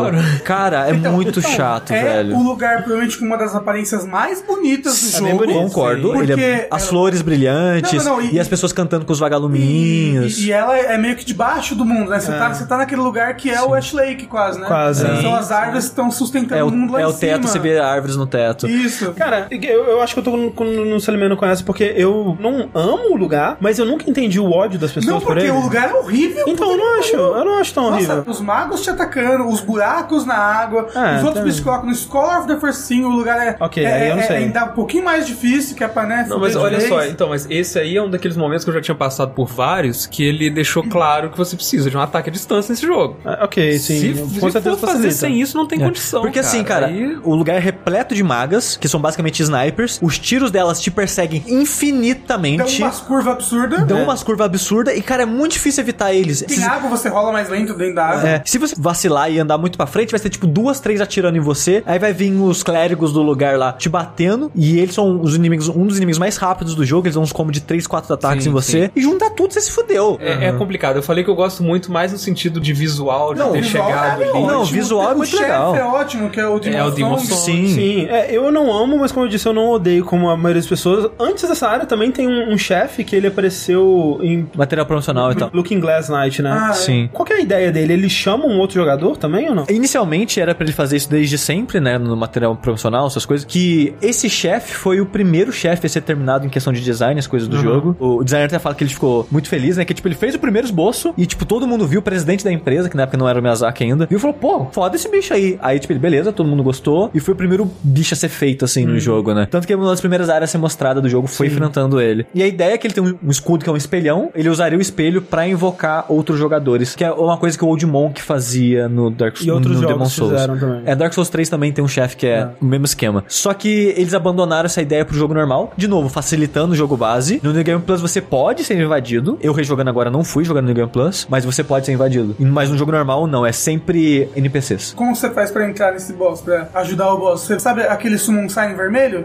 Que é o summon sign de batalha? Você bota ali próximo da porta do boss. Aí o boss meio que te summona pra dentro da batalha. Sim, é a mesma coisa do Old Monk, né? Se colocar o sinal de invadir na área do Old Monk, você vira Sim, ele sim. e por aí vai. E ele também tá lá pra proteger o caminho, né? É. Mas acho que a barreira mais importante é aquela barreira imediata que são as milfanitos, certo? Sim. Que são as mulheres que em Shrine of Amanda ficam cantando e trazendo ah, os, os, Os de luz, os vagalumes de luz, É. que impedem os seres das trevas de passarem. Olha aí. Por isso que todos os bichos de trevas da área, assim, estão deitados dentro da água, eles estão com bichos de luz É. ao redor enquanto elas cantam. É. Quando elas param de cantar por por algum motivo, acordam todos Sim. e vêm É, os vagalumes somem e os bichos vão atrás de você. E por causa disso, a Nashandra nem pode passar por lá. E tem uma porta naquele lugar também que ela só abre quando você tá humano. É, que é é onde legal. você acha a roupa do rei e, a, alma do, rei. Todo esse conceito dele fazendo as armadilhas e ele ter criado essas dificuldades e ela tentar manipular você. Essa muito ideia foda, acho eu muito acho muito foda. Eu acho bem é legal. legais do E em termos Sim. de lore, essa área representa tudo isso. Sim. Eu falei que eu adoro ela. A barreira semifinal é o, justamente o que o dragão te entrega, que é uma habilidade pra acessar memórias de gigantes, né? E nisso você vê em primeira mão a guerra, né? E, e não só de gigantes, né? Porque você consegue É. acessar a memória Do rei também. do rei e e do do dragão. A do dragão é muito legal. A do dragão é a- legal, do dragão remonta aquele vídeo promocional lá do início, né? Que É tem- meio que sem querer, eu acho, né? Porque um dos chefes, né, que você tem que enfrentar durante o jogo, um dos quatro principais, que é, o- é Duxdir Freya, que é uma aranha gigante, É que era o. Cat Dog de aranha. É o Cat Dog de aranha, que era o bicho de estimação do Duque. Onde ele tá, tem um dragãozão petrificado, meio que mumificado. Sim, sim. Se você volta lá com o Ash e Mr. Heart, você acessa a memória do dragão. Acho que eu não fiz isso. E é bem foda fazer isso. É um momento muito legal, Porque cara. você vai pra Ash Lake. Olha aí, cara. E porque como É, é- vai pro começo do mundo. Exato. O dragão ainda tava vivo. Porque aquele, Caralho. porque aquele dragão é um cadáver da época da guerra do Gwyn com os dragões. Caralho. Então quando você acessa lá, é antes de virar Ash Lake. Porque Ash Lake virou Ash Lake Sim. porque ele queimou as árvores. Exato. Então o estado que você tá lá é como se fosse a época da guerra. Tá o dragão caído e as árvores ainda inteira, mas começando a quebrar, E o que, sabe? que você faz lá? Nada. Você pegar a alma de dragão. É, você só pega a alma do dragão e é isso. E é só um lugar, mas É, porra, não, legal. Você, você dá cinco passos, cara. olha, uou, pegar a alma do dragão e vai embora. Que foda. Eu adoro esse momento, Não, é né? muito, que ele não legal. resulta em E nada. É ultra secreto, porque por que, que você vai voltar naquele lugar ali? Sim. Sabe? Nossa, eu não fiz isso, muito legal. Mas agora, sobre as memórias dos gigantes, eu acho uma mecânica muito legal. Acho da muito série. legal essa ideia. Tipo, você- Sim. Eu não imaginei que eu ia presenciar aquela É. guerra e ia interferir nela, assim. É porque a guerra, a primeira coisa que você no jogo é você ver aquela guerra, porque o primeiro lugar que você vai normalmente é Forest of the Fallen Giants. Sim. Sim. E então você depois presenciar a guerra e lutar contra os gigantes é muito bacana. Não, sim. Eu, eu só acho que o. Que os humanos não deviam te atacar. Tem isso, mas eu só acho que o tempo podia ser maior também. Às vezes eu me fudi por causa do tempo. Você Sim. tem um tempo limitado pra ficar na memória. É. Não, e aí quando você derrota o líder, né, dos gigantes, que é o Giant Lord, né, que depois você vai perceber que na verdade é o primeiro gigante de todos que você enfrentou, Por, que é por o... isso que ele tá, tipo, com o braço cravado num- numa ruína, né? Uma parada É. assim, tá, tipo, meio que preso lá. E quando ele te vê, ele fica tão puto, tão puto, que, tipo, ele arranca tudo e, tipo, foda-se, começa a quebrar Ele tudo. fica tão puto que ele arranca o braço pra te, Pra te bater, com o bater. braço. Sim. Aí você descobre por que, que ele tem tanta raiva de você. Porque foi você que derrotou ele. No passado. No passado, porque você é muito bizarro isso, mas você acessando a memória, viajando no tempo, você foi a pessoa que originalmente matou ele e encerrou a guerra. É viagem no tempo do Harry Potter, isso aí. É, mas será que não seria um, um outro jogador que fez aquele papel? E no, em um universo paralelo. Eu, eu acho que a brincadeira que foi você. É, a- até porque ele fica puto quando vê você. Sim, porque Mas é que se, se você for analisar outro jogador, tem como, né? Porque a ideia que eles passam é que tem um milhão de universos paralelos onde tá acontecendo Aham. a mesma coisa que você tá passando, só que com leves variações, aí por isso que tem outros jogadores, você pode ajudar outros jogadores e entrar no mundo deles, porque a barreira entre os mundos é tênue, né? Como eles falam. Mas é, realmente, quando você põe essa possibilidade pra história, meio que tudo é possível, né? E aí você não. não- Isso faz mais sentido na minha cabeça do que ter sido É. o protagonista, É. sabe? Mas, Mas, não, mas é, tipo que. Harry Potter. Sim, Harry Potter ligado. 3, Tô entendeu? Não, e eu gosto desse conceito de viagem no tempo que como que eu sei que eu nunca voltei no tempo e falei pra mim agora nesse programa? Porque eu não tô aqui. Se eu tivesse voltado no tempo pra esse momento, eu estaria aqui, sabe? Eu não acredito em viagem no tempo com múltiplos universos. E aí você derrota o gigante e pega com ele um item que o Vat fez um vídeo analisando erros de tradução, né? Ou liberdades tomadas na tradução. Eu acho que é interessante, né? Porque na tradução chama Giant Kingship, que seria é, como se você fizesse parte dos gigantes agora, né? Você tá no clã dos gigantes, alguma coisa assim. Broderagem de Broderagem dos gigantes seria uma tradução excelente pra Giant Kingship. E no original japonês seria mais como ressonância com os gigantes. Que é tipo mais como se você entendesse como eles pensam ou tivesse uma comunicação com com eles. uma comunicação com os gigantes, alguma coisa assim, exatamente. Isso que te permite utilizar, teoricamente, os golems Exatamente. e acessar o Throne of One. Acessar o Trono of One, exatamente. Então, como a gente disse, os golems têm alguma coisa a ver com os gigantes, que foi o que o, o Vendrick roubou da Terra dos Gigantes lá e tudo Sim. mais. Que a teoria, uma das teorias é que foi o trono, né? Sim, Tanto exato. que o trono ele é um tronão gigante com um pequenininho meio que colocado na gambiarra ali no meio. O que sempre me fez pensar que se um gigante sentar ali vai doer muito. Vai doer, vai- vai ficar marcado, é. Porque mudaram.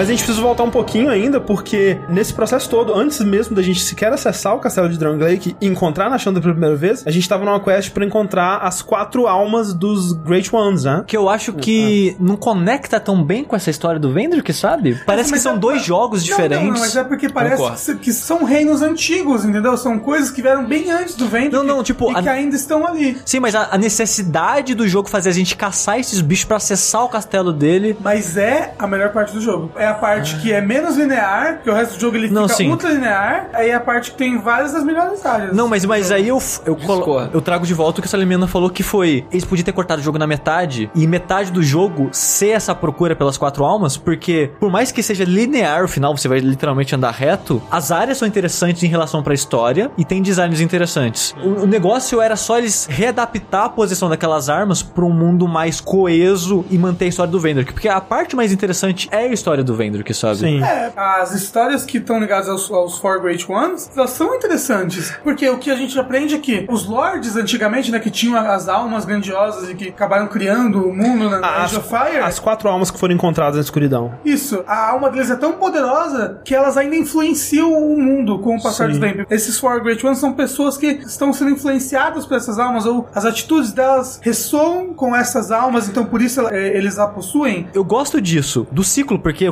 como eu falei, eu gosto do ciclo, eu gosto da ideia desses lords das almas deles ainda influenciarem o mundo, mas a maneira que eles colocaram isso no jogo, que é fazer quatro quests, uma pra cada alma, pra ter a quest do castelo, fica muito longo o jogo. É, Eu tinha esquecido como é que acessava o castelo, porque pra acessar o castelo de Drangleic, ele meio que conta quantas almas você já arrecadou no jogo, É né? duas coisas. Ou você pode conseguir as quatro almas pra abrir a porta e ir pro castelo, ou juntar acho que um milhão no primeiro playthrough. Ou você pode aprender a levantar a perna. Porque a única coisa que te impede de chegar no castelo é um pilar que tá caído. É muito ridículo. É, tem uma porta e tem um pilar caído no meio. Você, ah, não, não posso, gente. eu não, eu não vou levantar minha Mas, né, perna videogame, assar. videogame. Ter uma alternativa além de pegar as quatro almas é meio zoado, né? Porque, tipo, se eles inventassem algum motivo que você definitivamente precisa pegar essas quatro almas pra acessar o castelo por algum motivo, eu acho que seria mais legal. Mas eu acho que eles não conseguiram inventar uma razão. A razão é, você precisa estar fortão pra chegar nesse É, castelo. exato. Esse castelo é casca grossa. Ah, é então ela fala, ó, vai fazer isso daí, que se você fizer isso daí, você vai ficar forte. Ela mede seu isso. muque, cara. É. Quando você chega. É. Isso aí. Ou por derrotar quatro seres lendários, ou por ter muita alma e tá forte. Mas é interessante isso, né? Que os quatro chefes dos Great Ones que você derrota pra pegar essas almas, eles estão relacionados aos quatro Great Ones do Dark Souls 1, né? Porque. Três deles, na verdade, né? O Sif, ele não tem uma alma, né? Então, eles colocaram a alma dele ali, mas ele nunca teve uma alma. Ah, é verdade, né? Eles tomaram uma liberdade poética. Mas é porque os dragões não têm almas. Sim. É. Ele meio que. É, é, o jogo tomou uma liberdade poética e colocou a alma do Sif influenciando o mundo ali, mas... É, o Sith ele influenciaria, no caso, a Freya, né? Que é Sim. a aranha. A alma do Gwyn é, influencia o Iron King, né? Que é o capitão que você encontra no- na lava lá. Encontra no céu de lava. No céu de lava, sim. A Lost a, a Lost né? que é muito legal. Que tem o insetinho que era a O bruxa de caos. Eu achei muito maneiro isso, cara. Quando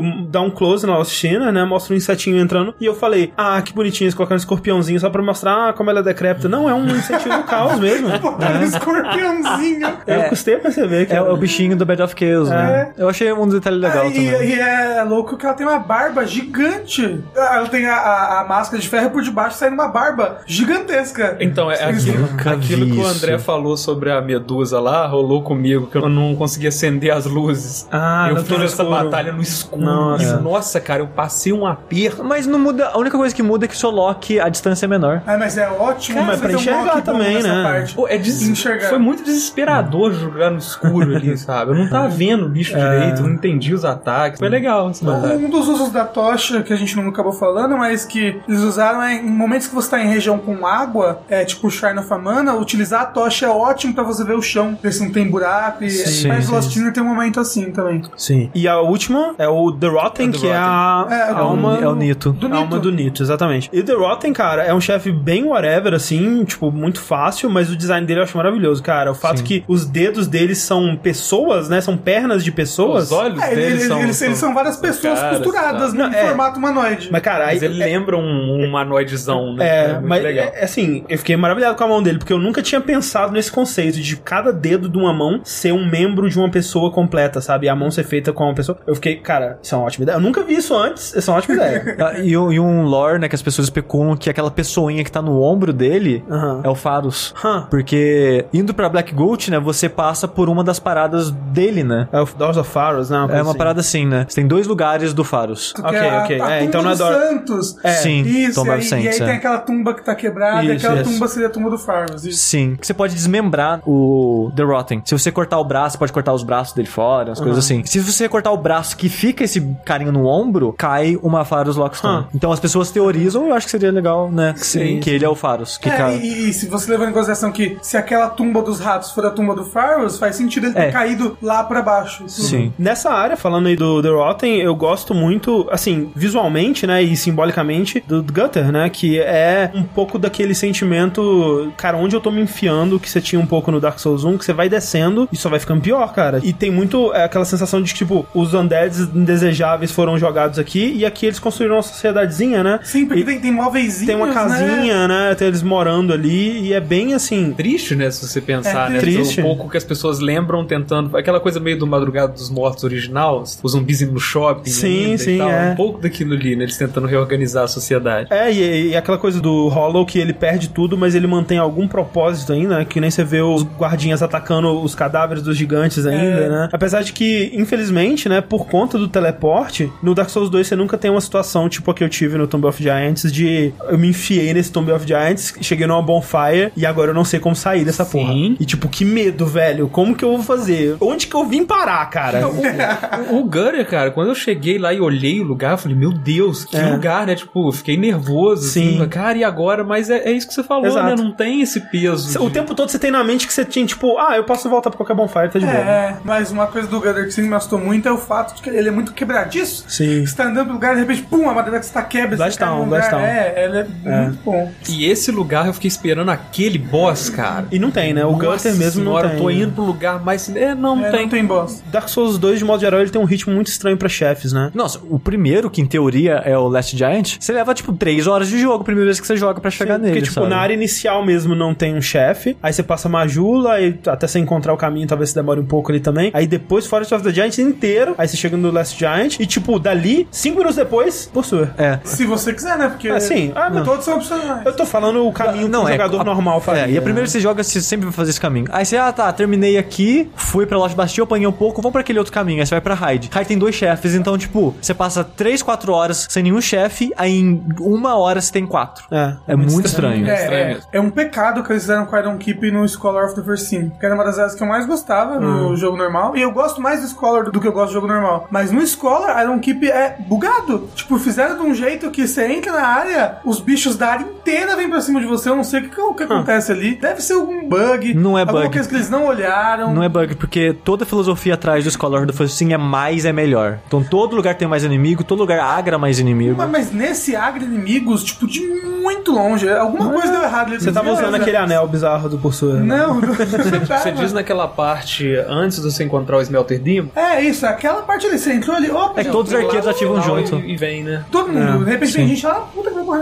Filho, E, que tem- você e tá tem fazendo? mais inimigo também. É estranho É, mesmo. é estranho, eu acho que ali tá estranho. Nos outros, Não, nas não, outras mas- áreas eu sinto, pô, tem mais, mas, mas tem alguma coisa pra equilibrar isso. Tipo o Forest of the Fallen Giants, os undeads tem muito undead, mas eles só acordam quando você chega perto. Então eles estão todos caídos, é tipo um campo minado. Eu posso passar sem acordar eles. Ali é tipo, entrou todos os inimigos da área agram pra cima de você. Acho que ali tem algum erro mesmo. Uma coisa que eu gosto de Iron Keep, aquela brincadeirinha que eles fazem, né? E entrando um pouquinho em histórias de NPC, né? Não que seja uma história de NPC, porque o NPC em si não aparece, mas é um lugar que remete a uma história que é o Belfry Sol, que tem no Iron Keep, que conversa com o Belfry Luna, que tem em Lost Bastille, né? Que são duas áreas com sinos, né? Que um dia estiveram em reinos separados, né? Tipo um Romeu e Julieta, né? que eram um, Reinos inimigos. Reinos inimigos com pessoas apaixonadas que se comunicavam pelos sinos e declaravam um amor ao outro. Tem teorias de que É o- é, é o Iron King, E a Lost Sinner. a Lost Sinner, muitas teorias, mas é. Justamente por isso o Iron King nunca teve uma rainha. E a Mifa, ela, ela tá ali, ela sempre quis o Iron King, ela tá querendo ser bela. E só aí, ele, ele sempre rejeitou ele ela. nunca ela quis porque beleza, tava beleza, apaixonado já beleza. por outra, enfim. É, O lore desse cara é todo ótimo, cara. Do, do, É, o Iron do King é legal. É, a, gente, muito a bacana. gente deve falar E mais depois quando no, no no DLC. DLC é bem expandido, é bem bacana. Um personagem de lore que eu acho legal também é a Lucatil, né? Que você encontra no Lost Bastille. Provavelmente a melhor NPC do Dark Souls 2. Eu gosto bastante. É, ela é o Soler, em- termos de aceitação É das pessoas. Tem gente que é completamente apaixonada pelo Locativo. Sim. É, e é, é engraçado que nas entrevistas eles falam que é, toda a ideia dela era fazer um personagem cômico, tipo Don Quixote, que teria um acompanhante que seria o Sancho Panza. E O- descartaram a ideia. É, não descartaram, aí descartaram a ideia, mas mantiveram os designs. Sim, né? Tanto que a Sancho- máscara dela é a máscara do Don Quixote. É, e o, o chapéu e a coisa toda. E a armadura dela é linda, eu usei ela no Dark Souls 3 inteiro, quando eu joguei pela primeira vez. O Sancho Panza virou o boneco lá que fica no Belfry Sol e Luna. Sol e Luna. Os anõezinhos Ah, os anõezinhos. É. É, assim, Sim. sim. Munchkins. Ela foi justamente pra esse reino que nem você foi, pra conseguir se livrar da maldição. Apesar da maldição dela funcionar extremamente diferente das É. outras pessoas, né? Porque ela não vai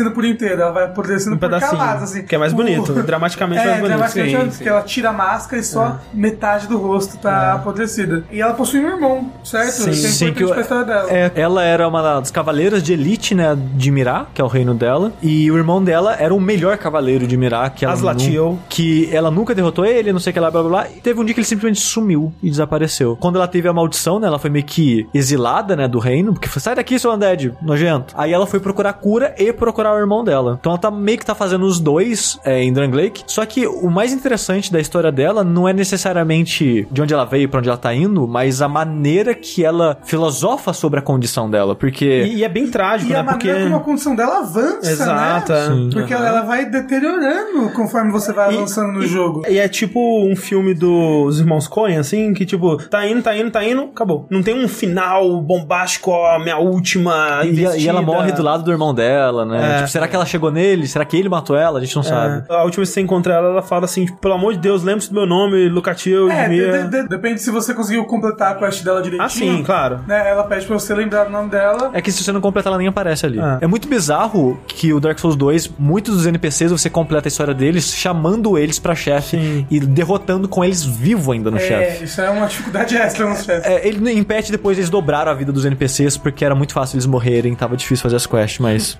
Às vezes que a, que a Lucatil caiu no caminho para Lost Sinner, que no caminho do Lost Sinner tem, tem uma pontezinha, né? Sim. Às vezes que ela tava andando em linha reta, de repente ela resolveu, opa, mar, banho.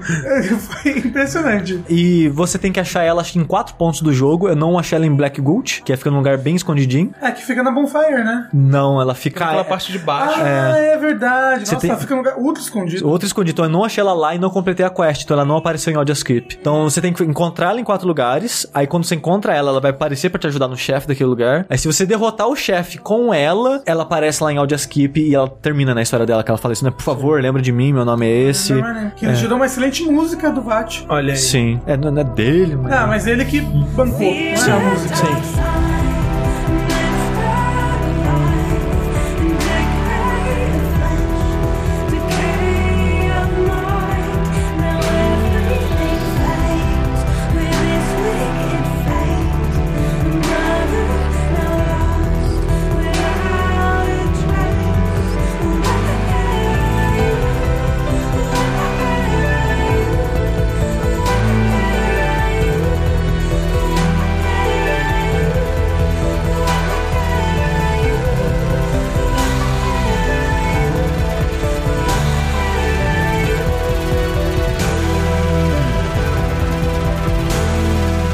Dark Souls 2 tem muito NPC, especialmente se comparado Sim. com outros jogos, né, Sim. da série. Ele tem NPC pra caralho, velho. Tem, Só que, nossa, só que, né... quase nenhum tem uma história realmente Impactante, relevante, né? Assim, todos eles têm uma historinha. Tem uma historinha, Só que né? poucos têm um arco. arco, exato. Né? Vários, tipo, a historinha começou em nada e deu em nada, é isso aí. Um, que um personagem tipo- muito bobo, mas eu, eu tremi na base quando encontrei foi o Vengal, cara. Porque é, Sim, é aquele cara sem decapitado. cabeça, aham. que você encontra a cabeça. Ele é legal, é um dos que eu mais gosto. Ah, é verdade. Ele, é e legal. aí, cara, tudo que você escuta sobre aquele cara, que ele, velho, se você vê aquele cara, você corre. Esse cara é um monstro. E ele aparece na primeira versão, né? Depois que você mata a, Aranha. a, a Frey, é, você vai pro Bonfire, acabou. Tá, o cara tá lá em pé, sem Por quê? cabeça, Ele é gigante, esperando. né? Ele Ele é é enorme, altão. cara. É- E, e no Scholar eles mudaram essa Eles locação mudaram, dele. Ele tá perto da cabeça. Ele tá perto daquele homem escorpião que você encontra no Sim. final da floresta. Cara, que chefe horroroso, cara. Que raiva desse chefe. Da mulher, da mulher escorpião? escorpião. É, é a irmã do homem escorpião. Exato, é. Hum, um dos NPCs que começa no nada e termina em nada é o NPC Ferreiro, que leva Sim, vai pra sim. Majula, e a filha dele. É. Eles ficam um do lado do outro. Ah, cadê minha filha? Ah, cadê meu pai? Não, ele, ele reconhece ela. Ah, só que ele, Ele tem só vergonha, tímido. ele, ele tem vergonha porque ele já tá Ah, pior ele tá- e é, ela, porque ele e tá ela tá verde. boa ainda. É, e ela Ele não é tipo reconhece. A Elfaba, né? Que ela não tá hollow ainda. Só é que ela vê um né, cara cara? verde e fala: quem que aquele cara verde me olhando, sabe? Ela não vê que é o pai dela. Ela Mas é eu queria um payoff daquilo, partidão, sabe? fica andando, vendendo pedras naquele Mas, mas toda a pegada do, do Dark Souls 2 é bem essa, de, tipo, pessoas se perdendo no meio das coisas, sabe? É. Sim. Acho que essa é a ideia, tipo, nada dá em nada porque as pessoas esquecem. E tem umas quests muito qualquer coisa, É né? tipo Aquela na mulher vida, que você tem que vestir, você tem que dar um- uma peça de roupa pra ela. Sim, sim. Aí você dá um capacete, você bota aquele achievement. O- ela e o mestre dela, os dois não servem de nada. Serve pra vender as coisas. É, mas não é mas, de tipo, história. Tipo, mais um personagem que é pequena e eu gosto bastante é a Shao Kwa, né? Que é a gatinha que tá em Majula. ah, Que ela tem um escudo mágico mó legal quando você bate nela. É, é que ela é imortal. E eu acho ela foda que ela, em teoria, tá viva desde o do Dark Souls 1. Porque ela tem o conhecimento de tudo que acontece, sabe? E é bizarro que, tipo, ela não é uma gata tipo aquela do. Ela não é Dark Souls 1, gigante, ela é uma Ela pequena. é um gato, é um gato, tipo, como você teria no mundo real. Sim. Eu acho que rolou uma lista de coisas e falou, cara, precisa lembrar alguma coisa do primeiro jogo. Tinha um gato falante, bota outra aí, sabe? É, é tipo isso. Mas eu acho engraçado que ela é francesa, porque o nome é Chaqua, e ela fica falando coisas francesas, apesar de sotaque ser inglês, que foi gravado na Inglaterra com dubladores em inglês. Mas eu gosto que ela é muito uma gata, que ela é toda sassy, sabe? Ela é toda f- no me toque. Diz quando você entra lá, ela tá, tipo, afiando as garras. Ah, ela na tem várias parede. posições É, diferentes. Sim, é às vezes dormindo enroladinha assim. tá certo que ela é a senhora exposição do jogo, mas eu gosto que mesmo antes do New Game Plus, né, que você só descobre que os chefes são ligados ao primeiro Dark Souls no New Game Plus, né, conseguir a alma do Gwyn, essas coisas, mas mesmo no primeiro jogo, sempre que você matar esse chefe, você volta e fala com ela, ela fala um pouco daquele chefe. É, e dá E ela meio que já dá, tipo, as pessoas, ó, esse cara, o Iron King, né, que é o Icarus Earth. Ah, esse tal de Icarus Earth aí já teve ligação com aquele cara que foi o que acendeu a primeira chama. Então, assim, ah, tá, o Gwyn. Então ela vai dando pistas enigmáticas, assim, que quando você pega as almas dos seres e tudo, ah, faz sentido, sabe? Mas eu, eu gosto dela do que ela traz pro jogo. A gente não pode esquecer do NPC importantíssimo também, que é o único cara que. Ele tem uma profissão única no universo, que é o escadeiro, né, cara? Escadeira. Ah, Esse cara me lembra um. que dizem que o Elvis Presley andava com um assessor, que o cara andava com a mala que só tinha uma maçaneta de porta dentro da mala, sacou? Ele devia estar esperando aquele momento que o Elvis chegava. Meu Deus, essa porta tá sem maçaneta. E, opa, peraí. e ele é tira verdade. isso. escadas do nada, É. de outras dimensões. Ele é um ótimo escadeiro. Uma curiosidade sobre o, o que o Sushi falou aí do Icarus Earth, né? Que talvez isso também seja um erro de tradução. Que o Vaz estava explorando lá as paradas e no original eles não falam o nome desse cara. Então, não um erro de tradução, mas uma liberdade da tradução. É, eles colocaram um nome pra ele. Exato. Um, um NPC também não dá em nada, mas que é relativamente interessante, é o cara do mapa. O Kale, né? Ele fica ali, hum, mas o que será esse mapa que ninguém entendeu nunca e nem vai entender? Isso era legal porque era mó misterioso, né? E aquela casinha era mó misteriosa e ele falava: Não vá no porão, que lá tem umas coisas muito estranhas. O caralho, o porão tem um esqueleto no porão. E aí, Tem um esqueleto. Ah, não. esqueleto E do o, e o porão. Lord Verso quebrado lá. É. né? é verdade. Cara, eu lembrei do NPC muito maneiro. É aquele que a história dele é muito triste, dá muita pena. Aquele cara da espada falsa, cara. Sim, Ah, sim. Ele é sim. muito legal. Que ele tem a Moonlight É, Blade, Hard né? no B. Jugo. Ben Ben Hard. Hard of Jugo. É, isso. Sim, do lugar dele. Que, que ele acha que tem a Moonlight, mas é uma falsa. É, e aí é um, era um tesouro da família, e ele fica Sim. protegendo, e quando você ajuda ele, ele dá a espada. Cara, eu fico com a pena daquele cara, eu até Tadinho, usa cara. a espada às vezes. Só É pra. horrível, a espada quebra em três ataques, é, horrível. Um NPC que eu gosto muito é o Navlan, que é um NPC que tem dupla personalidade. Sim, que é o assassino do jogo. Ele é o assassino do jogo. Ele, ele tá preso atrás de uma parede mágica e você pode escolher ou não libertar ele. E se você, se você libertar, ele começa a te invadir em vários pontos do jogo. E ele tem umas magias que não existem dentro do jogo, que são ultra roubadas. E, e se você deixar ele dentro da parede, se você estiver morto, você consegue conversar com a outra personalidade dele. E aí ele vai te passando quests pra matar NPCs do jogo. Tipo a Demon Souls. Isso. Aí você mata e leva um item daquele NPC que você só Aí você não precisa matar. É, você não precisa matar. Se você tiver o item pra fingir que você matou ele, você vai avançando na quest dele. E essa quest é essencial pra platinar, né? Porque ele te dá vários feitiços. É, ele dá feitiços bem é poderosos. E a armadura dele é muito legal e muito bonita. Vocês platinaram Dark Souls 2? Sim. Duas vezes. Eu não tive essa, essa força aí não, cara. E olha que eu gosto do jogo. Pois é. Ele é de boa de Ah, platinar. pô, Dark Souls 3 é muito mais chato.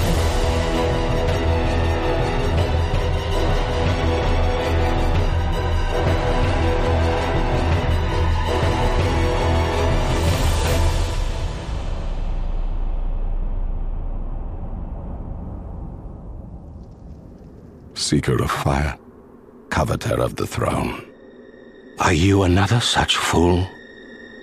Or something more? Seek adversity. The rest will follow.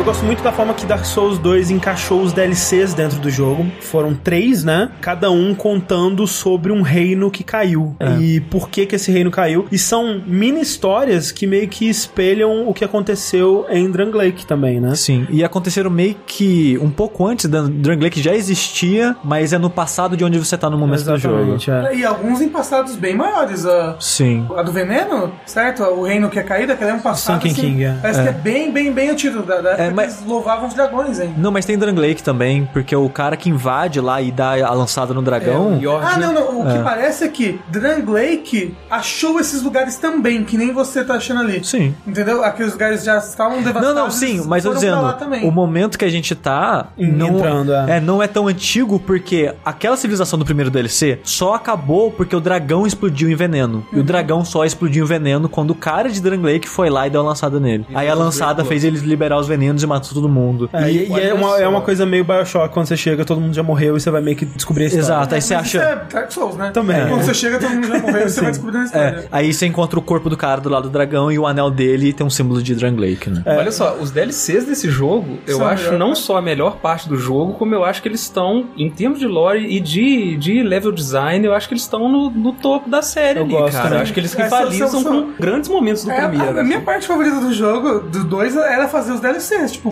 eu gosto muito do Scholar, por causa que os DLCs estão mais entrelaçados. Integrados, Em questão é. de que os DLCs são quase que recompensas, porque as chaves pros DLCs estão em locais ocultos do jogo. É, mas é o que eles fizeram nos outros jogos, né? Só o 2, que tipo, eles fizeram a gambiarra de. No 2 tradicional, né? Quando você compra os DLCs, pipoca o item pra acessar os DLCs no seu inventário. Cada um deles conta meio que uma. quase uma fábula ali, né? Uma, é. né, uma historinha fechada e eu gosto de todas as três Sim, histórias. é Uma coisa mas- muito legal dele também é que cada um deles conta é, histórias de outros pedaços da alma do Manos. Certo? Exato. Como elas influenciaram aqueles reinos ali, várias vezes pro mal, mas até pro bem. É, né? E é Sim, muito né, legal que é meio que metafórico como condições da humanidade, assim, né? Tipo, cada uma da- daquelas almas representa um, um sentimento, tipo, é ira, né? Medo. verdade. E aí, dependendo de como ocorreu aquele relacionamento, dependendo do que recebeu em troca, aquilo pode ter dado muito errado ou pode ter muito virado certo. algo bonito, sacou? Sim, sim. É, E é muito raro dentro de Soul você ter um final positivo, igual tem em Alien Lois. É, me- até Leon Lois, ele, ele pode ser visto como positivo dentro de Dark Souls, mas também não é feliz, não é um final feliz, Não, né? feliz Não, não é. Mas, mas eu acho mo- momentos muito bonitos, assim, Sim, sabe? sim. Histórias muito bem contadas, e muito fechadinhas. É, Essa, essa parte de cada um dos fragmentos da alma do Manos ser um, um sentimento, né? É. Ser uma do, parte. do- do humano, né? Do ser humano. É, do ser humano. Por isso que a Nashanga, ela é o desejo. É. E isso que propele ela durante o jogo. E você entende um pouco mais ela. Sim. Sim. Né? É bem legal. Mas ó, um ponto de vista que a gente pode olhar, porque os DLCs saíram melhor em questão de level design, eu não colocaria entre os melhores da série, mas sem dúvida os melhores do Dark Souls 2, é porque um, eles já tinham terminado Dark Souls 1, então era meio que o primeiro jogo daquela equipe, então eles meio que já, já Eles- se entendiam como trabalhar junto. Adquiriram bastante Dark Souls experiência. 2. Sim, É, é. você falou Dark Souls 1. É Dark Souls 2. E não tinha mais aquela ambição gigante por trás. A Exato. ideia era só contar uma história contida, Era mais sabe? focado. Mas foi, foi outra pessoa que dirigiu os DLCs, não? Eu acho que foi o mesmo cara do jogo normal, sim. Teve membros da equipe que entraram só pro DLC, que vieram de outras partes da From, só pros DLCs, mas de modo geral foi a mesma equipe do original. Porque os DLCs eles são melhores em tudo, assim. Porque Mas os é, eles são muito mais porque bonitos, eles, eles, eles tiveram mais experiência, mais foco. Eu Acho que eles tiveram mais tempo. Mais também, tempo, né? provavelmente. É, é, porque, tipo, eles não fizeram nada de DLC durante o jogo. Eles só iam trabalhar no DLC depois que o jogo terminasse. Ah, e o DLC demorou quase um ano pra começar a sair, não foi? É, e- Sim. e- mas uma, uma loucura é que a entrada pro terceiro DLC sempre esteve ali. É, sim. Certo? Sempre foi um, algo que teve Sim. no jogo. Talvez foi algo reapropriado, não, É, Mas pra ter é, certeza. é interessante. isso, Sim, sabe? criativo. é. Mas é, tanto o do Sunken King quanto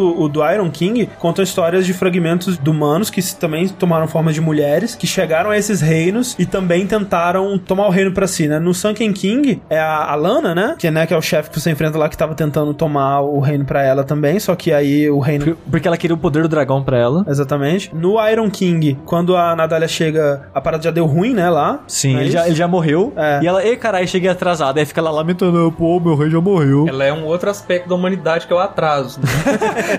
Representa O brasileiro. Opa. Não, já, tô, você já saiu de casa, tá tomando banho. ainda. Exatamente. É, por fim, a do Ivory King que é a mais diferente, né? que representa o medo, né? É. E ela acabou sendo positiva porque elas. O rei, né, meio que. Ele que convenceu ela a fazer coisas boas, né? E ela ficou lá defendendo o reino na ausência dele, enquanto ele foi. praticamente defendendo o mundo, né? É porque Aliás, que, que homem esse rei, né? é, esse, esse rei é legal. Pô, porque Esse cara fez o que pôde, coitado. Sim, porque o Sunken King, né? Eu, eu acho que é o que a gente menos sabe sobre, né? Sim. A gente não sabe como ele governava, talvez dá pra inferir algumas coisas. O Old Iron King é o que a gente mais vê no jogo principal, né? Você vai no Iron Keep, você até enfrenta ele, né? Ele é um chefe. Eu só não sei ligar os pontos de quando que ele tava num lugar e foi pra outro. Porque o trono dele É em outro lugar. é em outro lugar, não é em Iron Keep, Não, sabe? é. Então eu não sei ligar os dois momentos da vida dele ali, É, eu, mas. eu acho que aquele lugar que você vai é um local meio que distração, né? Ele é um local. De- o Iron Keep, no Produção, caso. é... É, Não, não. não, não. Iron É. Keep não. Iron Keep era o, o reino dele mesmo. Mas é o que o trono dele não fica lá, entendeu? Exato, É. o trono dele fica na torre. É, Então, Broom tal- Tower. talvez seja o que já afundou. Porque quando ele é um boss, você tá num local ali que aquilo tudo já foi pra baixo, entendeu? Mas não é o mesmo lugar geograficamente, esse que é o negócio. Então eu não, sei É, explicar. não é. Eu, eu acho que ele tirava metais do DLC pro castelo dele que é ali, entendeu? É, é, que, não é sei. porque, tipo, então, por que, que o trono dele tá lá no DLC e não tem nada de trono que lembre trono no Iron Keep, sabe? Iron Keep era a casa de verão dele. Eu acho mais fácil que é isso, sabe? Não tem um lance, não tem um trono dele perto do, do Alone? Um, tr- um trono pequeno? Perto do Não tem Alone. uma coisa Ah, assim? não, é. No, na sala do Alone tem um trono que as pessoas especulam que é o trono do rei que o Alone roubou. Eu, mas, eu, mas eu acho legal essa parada, porque no lore desse cara, dá a entender que ele meio que se arrependeu da- dos atos dele no fim. Então tem uma especulação de que ele se julgou na lava. Não, não. Ele o- foi um dos reis mais filhos Ele era escroto, de todos. é. Ele foi mais, mais Sim, mas ele, ele era um senhor pequeno, que só que era um cara muito ambicioso, que queria... É, ele- exatamente. Ele ficou muito ganancioso e ele começou a crescer muito por causa do Soralone, que se aliou com ele. É, que treinou os exércitos dele, eles ganhavam todas as Não, batalhas e, tudo mais. E, e porque ele descobriu como moldar aço como ninguém. Sim. É, Aço não, ferro. E isso que deixou ele tão poderoso, isso É. que fez o, a, a fortaleza dele, que é o Exato, exato. E em algum momento esses dois caras que eram amigos se separaram, então o, o- e o Alone se exilou. Sim. Entendeu? Ele foi pra longe e aí especulam que aquele trono que fica atrás do Alone era o trono de quando ele era um pequeno senhor, ele Aham, simbolizava a amizade dos dois. Aham. É porque o trono que a gente vê no jogo é um trono gigantesco, Sim, né? sim, que aí é completamente o oposto daquela opulência toda que destruiu o cara, O- sabe? o- a, a- a ganância dele que levou ele, ele a afundar. Porque ele, ele cavou tanto que ele achou o Smelter Demon, não foi? Não, ele criou os Metal cri- é, Demon. o ah, é? Ele acabou É. criando o Smelter Sim. Demon. né? Tentando também fazer experimentos com almas, essa coisa toda. Sim. Tem, tem uma toda teoria que o rei matou o Alone e a alma do Alone tá no coisa, mas eu acho um bosta dessa ideia. Essa ideia. Mas, eu, mas eu acho só estranho que, tipo, ele não se matou. Que na descrição das coisas do Smelter Demon fala que o Smelter Demon matou o rei com uma porrada só. Então provavelmente na luta ele caiu na lava e ficou. E lá ele virou. E lá ele virou aquele o demônio, demônio. gigantesco. Ele encontrou a alma lá no fundo, alguma É, coisa eu assim. gosto Sim. boss. Porque- e, e, uh, os demônios nascem na lava do, no Dark Souls. Do né? caos, né? É. né? É, então pode A, ter. a a lava é caos, né, no Dark Souls. Sim, Ele sim. é um estado não natural do fogo. Isso. A lava é um estado errado, um estado corrupto. E esse cara criava meio que lava derretendo metal, É que, é, é que é né? bizarro isso, né? No Dark Souls, fogo é uma coisa mágica que não é você esfregar duas coisas até sair fricção em uma faísca e pegar fogo. Não é isso. Fogo é uma coisa mágica. E a lava no Dark Souls 1, ela não é rocha derretida, ela é um fogo corrompido. Só que no Iron Keep é ferro derretido. É, é um processo de fundição ali de, Sim. de ferro e tudo mais. Então, usa fogo, talvez. que usa fogo. É, é estranho quando eles trazem a interpretação do mundo real pra um conceito que era mágico no outro jogo, né? Sim. E aí, falando do terceiro rei, né, que é o, o de Eleon Lois, ele tava tentando conter justamente o caos, né? Que é esse caos, sim, é o caos do Dark Souls 1. Que Tanto que é engraçado que o gelo daquele reino, ele tem um padrão de árvore como, Isso. como esquema do... É de raízes, né? de raízes, raízes, isso. exato. Que lembra Bad of Chaos. a Bad of Que Chaos e Lost. Isle. É. Exato. E aí a ideia é que, tipo, o reino meio que já acabou e ele se sacrificou pra segurar o caos, né? Ele se, se joga na origem do caos lá Esse reino acho que foi construído ali pra observar o caos, né? O que, é, o que é bem burro, assim, você parar pra perguntar se construir um reino... morar civis é, aqui, né? É, mas várias cidades surgiram assim, né? Sim. em cima do cemitério. É, tem a teoria que eles fizeram aquela cidade na- pelo contrário, né? Pra manter o caos ali dentro, né? Sim, então eles exato. construíram a cidade em volta pra, tipo, não vamos deixar isso aqui sair É, daqui. é, é, não pra impedir coisas de fora de entrar, mas pra impedir coisas de dentro de sair da Olha cidade. aí, sim. É bem interessante esse conceito. É. É, uma coisa que eu não gosto nos DLCs são os chefes opcionais. As, Ah, as mas áreas São as piores, né? com foco em multiplayer, eu acho Cara, terrível. aquele chefe que são três caras. Nossa, cara, que Nossa, raiva, de cara. chorar, Não, é cara. É Por isso que eu sempre sumono NPC nessa Nossa parte. senhora, cara, que raiva. Não, por isso que eu nem faço. O- os dois bichos do rei, cara, vai tomar Não no matei, cu, cara. Não, matei. Eu não, acho que é não. o único chefe na série Souls que eu falei, ah, cara, Não, vai eu tomar no não cu, vou andar, não Mas vou é atravessar, matar aqueles Mas cavalos. o, no- no- o pior é que eu gosto do conceito desse lugar, que você tá numa. Nevasca não e você tá perdido, aí você só vê, tipo, ruínas ao longe e você vai se guiando pelos contornos. Esse conceito eu acho muito foda. Spawn infinito de cavalo, filho da puta, eu não quero da minha vida, não, É, sabe? não é infinito, tem um número que eles Sim, falam, mas tipo é. Não, mas é tipo chato pra 20. caralho. Não, é, é não, é tipo, acho que são uns 18, 20 cavalos, é muita coisa, Não, cara. E a lógica do chefe, se pegar um chefe que você já matou, que deveria ser um E que desafio, você já matou nesse e você DLC. simplesmente vai duplicar um dos dois chefes, tá muito errado. Ou E- que tá sozinho ou que tá acompanhado. É. Não dá pra essas duas Isso é algo que sozinho é ótimo, então é o que tá acompanhado. E- Exatamente, por isso que eu não fui nele. Cara, tem um negócio que eu acho muito legal no Sunken King, Ah. que parece que essa história é meio que um esboço do que viria a ser o conflito principal do Bloodborne. Ok. Tem um pessoal venerando Sim. um negócio criado pela fé pra venerar uma criatura superior. Subterrâneo. É, tipo, um, Sim. é um dragão, né? Que seria é. algo que eles querem ser. Sim, sim. E tem esse pessoal a- através da fé e tem uma galera que, bom, no, no, no Bloodborne seria ciência, né, Sim, contra sim. a fé, mas chega uma galera de fora querendo ascender através do sangue, né, É, é. que eram os Drake Blood Knights. Exato. E eles acolhem, eles fazem a merda toda porque eles vão fazer essa parada através do sangue, né? Isso é que faz o dragão soltar o miasma de veneno que mata todo mundo em volta ali. É, tanto é que. interessante. isso, Interessante. Tanto é que o dragão ele tá com a lança perfurando o peito dele quando você Sim. É. Um encontra. excelente Né? boss de dragão, inclusive. Bom chefe, né? é. Eu gosto. É, o dele. boss protocolar de dragão de DLC, né? O jeito que ele luta é muito Calamite, então ele, ele é um filhinho do Calamite. Ah, mas, mas ele é um excelente boss, o que é. Você tem muitos dragões ruins na série, então tem um dragão bom no DLC. Por exemplo, do Dark Souls ótimo. 3. Oi? Patch 1.10, o que, que ele trouxe de novidade pro jogo? Ele trouxe o Audia, que antes era só citado, Tinha o lugar, né? Tinha o keep dele. né? exatamente, mas a pessoa não tinha, né? Então. É, tanto que as pessoas achavam que o Audia fazia parte do Ancient Dragon, ele era uma daquelas Sim. milhares de voz. Eles criaram o Audia basicamente pra ajudar as pessoas a entenderem a história. Sim. E pra fazer o final diferente. Sim. Sim. Esse patch 1.10 ele veio de graça pra todo mundo antes do Scholars of Sim. É, ele vem tipo um- uma semana antes. Ah, do entendi. Scholar of the First. Sim. Tipo, o, o que o Scholar de First Sin traz é só posicionamento diferente de item inimigo, sabe? É. Em termos de conteúdo, o jogo base já tem tudo. Sim. Mesmo o último chefe novo, O né, jogo, que é o, jogo base com os Audia. três DLCs, né? Sim. Comprados. É que, tipo, o Audia, ele não, você não precisa do Scholar pra enfrentar o Audia, você não precisa do Scholar pra enfrentar os, os invasores do Audia que aparecem no seu mundo e essas coisas. Mas o que ele coloca é basicamente esse cara, que é um blob nojento. Que aparece na bonfire pra te dar susto. É, em algumas bonfires específicas ele vai aparecer pra te dar susto, exatamente. Alguém assustou, cara? Eu, eu assustei muito, nossa Sim. cara. Cara, eu, eu tava jogando 3, né? E aí tinha uma bonfire assim que alguém colocou uma mensagem assim, mímico, na frente. Eu, e fudeu. Agora tem mímico na bonfire. E eu pensei, cara, que foda seria se tivesse um mímico na bonfire, sabe? E esse é o mais próximo que eles chegaram de fazer algo assim. que é um- Sim. Você vai, ah, Bonfire. É o lugar cega- é o lugar lugar feliz, sagrado. Você é. vê o bonfire, você corre pra ele e abraça, né, exato. cara? Só que essa explode. Ele explode, te joga longe em fogo, assim, Sim. e aí como ele, ele, ele é feio pra caramba. Sim. Ele começa a surgir do chão, assim, dá um sustinho.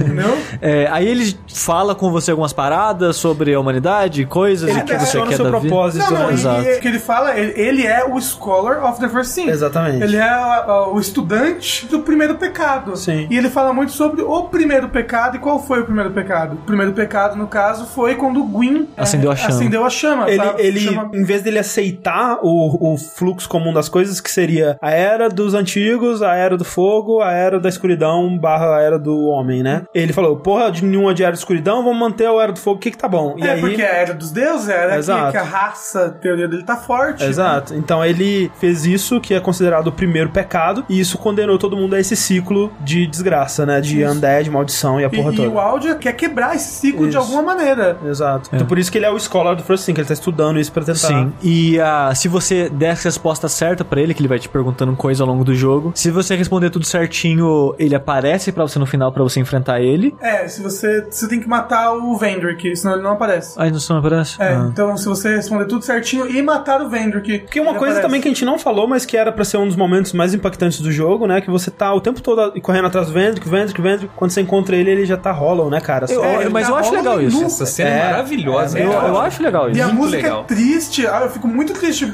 Matar ele era um dos momentos mais tristes pra É mim, triste. porque. Nossa, Essa senhora. cena traz aquela coisa famosa que o Miyazaki fala sobre o dragão zumbi no Sim, primeiro. dignidade, É né? Isso, isso. Cara, é, é muito triste você ver aquele cara arrastando aquela espada, É, tipo, tá de tentando. cueca, assim, né, ele tá tipo, tentando meio- ser útil ali ainda. É, especialmente depois que você ouve histórias de como ele, né, era foda e É, quando que- você- tudo que ele fez, você vê tudo que ele fez e, E tal. quando você acessa a memória dele pelas roupas, É. você vê ele sendo mais ou menos o que as pessoas falavam dele, né? Exato. É, Ele, ele conversa com você, né? Ele sendo sábio, te dando conselhos e sentado calmo ali, aceitando o destino dele. Sim. ver E aquele estado dele é, é triste, é deprimente. triste, é triste. Sim. E você tem que matar ele, então. Pra você É. vencer o áudio, você tem que matar ele. E a pior luta do Dark Souls 2, assim, por incrível que pareça, pra quem enfrentou, porque ele é preguiçoso, porque talvez eles não tinham o tempo e Peraí, verbo, que tá falando? seja. Do Aldia. O Ok. áudio, eu, eu gosto da luta dele. Nossa, eu acho péssima, Por porque. porque ela é Porque, tipo assim, ó, de- minimamente gimmick, sabe? Cara, é muito videogame genérico. É videogame. Sim. O cara vai soltar agora bola de fogo, agora vai sair coisa do chão, sabe? É que Nossa. assim, vamos fazer um chefe. Ah, mas dá trabalho animar chefe, né? Que a gente faz? Ah, faz um chefe que não anda, faz um chefe que não se mexe, um chefe que não tem braço. É só um blob. É, então ele é um. mas ele, ele, ele teleporta. Ele, é porque ele, ele, ele não é um ou Bob, seja- ele, ele é uma cabeça gigante, ele é um busto gigante, né? Sim, sim. Então, ele, ele teleporta pra não animar ninguém andando, entendeu? É bem boca preguiçoso. dele, ah, Ele é, Cara, ele é bem preguiçoso. Ele é bem Eles preguiçoso. botar um chefe a mais, né, pra Ah. essa edição especial, mas, pô, ele ia ser tão bom se ele só aparecesse pra conversar, sabe? É que eu sempre achei ele um, um NPC mesmo, um cara que tá tentando ou E- chegar a um objetivo através de você, porque ele luta contigo. É, então, tanto é que sempre que tem u- uma coisa assim, ah, por que que esse cara lutou contra você? Se ele era seu amigo ou se ele tava do seu lado, ah, pra te testar. É, ele é o sempre último isso. teste. É. E eu, é, eu acho péssimo ele. Aí quando você derrota ele, você pode escolher se você vai embora, foda-se o trono. É, porque você tem duas opções que na verdade são a mesma, né? Que é aceitar o ciclo ou ir embora e quebrar o ciclo e procurar alguma coisa diferente, né? Que no fim é a mesma coisa. Não quebrar, mas procurar alguma coisa diferente. É, porque você, depois quando você consegue as três coroas, né? E você faz a coroa suprema lá, Ultimate, você meio que tá fora do ciclo. Você. É, e isso tem um mini payoff no, no Dark Souls 3 e só. É. O que é bem triste. Pois é, o final desse jogo, esse jogo passa o tempo todo falando, cara, o lance é quebrar o ciclo. Como? Termina o jogo, como quebrar esse ciclo? É. Aí, cara, Dark Souls 3 vai quebrar. Sim. Não, então, Dark Souls 3, teoricamente, é isso. O ciclo acabou. o ciclo do Dark Souls 3 acabou porque teve tanto ciclo que cansou. É, não, é, não, teve Foi um a ciclo gente. que- É, é um símbolo pra gente jogando Dark Souls. Eu falo, cara, é tudo uma metáfora pra julgar o jogo. Exatamente, é bem isso. O último chefe do jogo é a Ana Chandra, que é bem fácil até, mas, cara, eu adoro o design dela, cara. Acho Sim. muito foda. Eu, gosto acho da, eu muito- gosto da tiarinha. Eu acho muito estranho o mundo de Jack. É, Ela, é um sabe? pouco, é, é um pouco. Mas eu acho muito legal. Eu também. acho muito legal porque você olha pra ela e ela é tipo, é a morte, sabe? Um esqueletão cheio de coisa pontuda e tal, mas ao mesmo tempo tem uma forma feminina, meio Ela tem uma delicada, graça, uma Não, graça. ao mesmo tempo ela parece, ela parece tem a uma tiarinha. Dusk do mal, assim. É, tipo. tipo Ela tem a isso. tiarinha, cara. Tipo, olha só, sou fofinha. Exatamente, fofinha. Eu Faltou gosto. ter uma bochicha cor de rosa. assim. Exato. Kawaii. é, Vencendo na Chandra, você consegue acessar o trono. sim. E aí o jogo, tipo, ele fecha a porta com você ali no trono, que o trono é como se fosse uma salinha oval. Cara, o trono é um forno de pizza, né? é, então, ele é um forno, ele é Sim, realmente um ele é que um- que um é um forno. É um fornão mesmo. Aí o jogo deixa meio que. Tanto faz, tanto fez o que o seu personagem É. que você decidiu daqui pra frente, porque o ciclo é isso aí e ele é. Ele vai acontecer novamente. Ele fala uma coisa muito bonita que é tipo: somente quem senta no trono pode ver a visão que se tem diante do trono? Ou será que o trono é que te mostra tudo que você quer ver? Bonito. Profundo. Então, então você pode acender ou não a primeira chama novamente, ou você pode, tipo, não, dane-se essa merda, eu vou sair pra fora e procurar o meu próprio caminho de como quebrar esse ciclo. Isso. Se caso você vença os três DLCs, aí você pega as três coroas e leva ela pra memória do Vendrick no passado, que você acessa a partir das roupas dele Aham. que no chão, Vendrick meio que utiliza o poder das coroas pra, quando você tá usando alguma das coroas, você não é amaldiçoado. Quando você Sim, morre, sim. você não vai ganhando mais rolo, você É. nunca mais vai ser amaldiçoado. Em teoria, você foi, como dizia o trailer, você foi além da morte, você foi beyond death. Só que só você. O mundo ainda vai deteriorar, ainda vai. E você não tá Caralho. curado. E você não tá E- e curado. você não tá curado, mas a coroa te impede. É, a sim. coroa te leva pra além do ciclo. A coroa é um marca-passo. É isso mesmo. Tá te mantendo vivo. Então, tá esses são os dois finais do jogo. É, é, no Dark Souls 3, tem um- uma, uma pequena menção a, a- a coroas e como os reis procuravam coroas, blá blá, e tem um, um boss em específico, que é um rei que matou vários outros reis de outros reinos, que pode ser uma descrição pro personagem de Dark Souls 2, e depois fundiu a coroa de todos eles numa só, que é aquele boss que é um esqueleto gigante que fica no abismo. Uma das teorias é que esse boss é. É o ou, Volnir. se- ou- ou- isso, ou ele é o seu personagem de Dark Souls 2, o Volnir, Aham. ou ele é algo que veio desse negócio das coroas, que você descobriu. Entendi. Que as coroas te deixavam além do ciclo. Mas é o único payoff que você tem de Dark Souls 2 nesse sentido.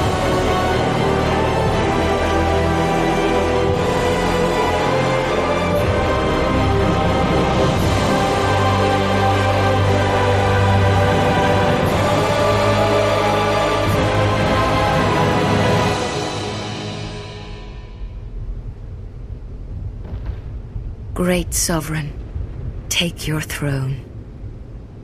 What lies ahead, only you can see.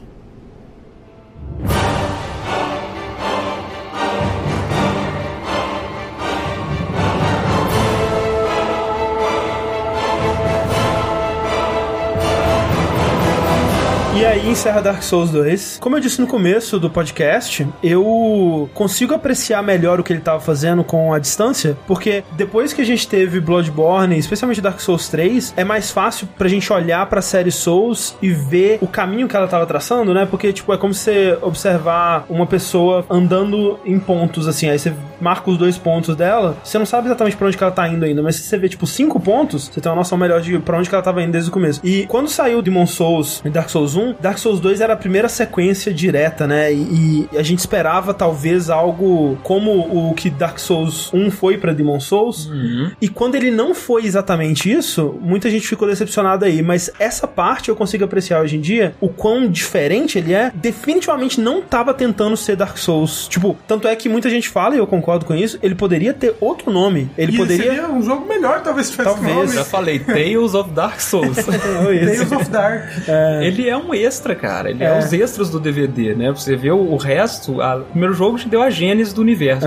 Esse te deu todo o resto, cara. Ele, É, ele através te- te de deu o meio recortes. É, da é, história. Através de recortes, ele te mostra tudo que aconteceu depois. Ele é bem interessante. Eu gosto dessa, dessa pegada. E principalmente comparando com o 3, né? Depois que eu joguei o 3, o 2 cresceu muito no meu conceito, sabe? De vamos tentar algo diferente, vamos tentar pegar o espírito que o 1 criou e transformar em cima disso, sabe? E eu comecei a respeitar muito mais ele pelo tipo de história que ele tava contando, pelo tipo de ambição que ele tava tendo. Muita coisa deu errado no caminho, principalmente a jogabilidade. Tipo, a história, analisando ela, eu acho ela legal. Eu acho ela legal. Eu, eu Sim, gosto, eu sim. gosto da história. É, estudando pra esse bonita. podcast, foi a primeira vez que eu entendi realmente o que tava acontecendo e eu falei, caralho, cara, é interessante. É, é bem legal a, a ideia do ciclo, a maneira que os, os reinos funcionam, que o rei interpreta as coisas, cria as barreiras, tudo isso é muito legal, mas longo demais, com chefes desinteressantes, com mecânica de jogabilidade piorada em relação aos outros jogos. Então, ele falhou muito e errou em alguns aspectos, mas tipo, o que eu mais gosto dele é o que ele tentou trazer pra série. Seria muito fácil ele fazer um milhão de referências à série como o 3 fez, sabe? O 2, ele tem, tipo, tem o, Os Ornstein, Os gárgulas. é, e no DLC tem o Ravel lá e os outros caras lá que aparecem como fantasma. Sim, mas tipo, é é, eu acho bobos eles, mas não são, são, nada. mas são, É. são detalhezinhos. Detalhezinhos, assim.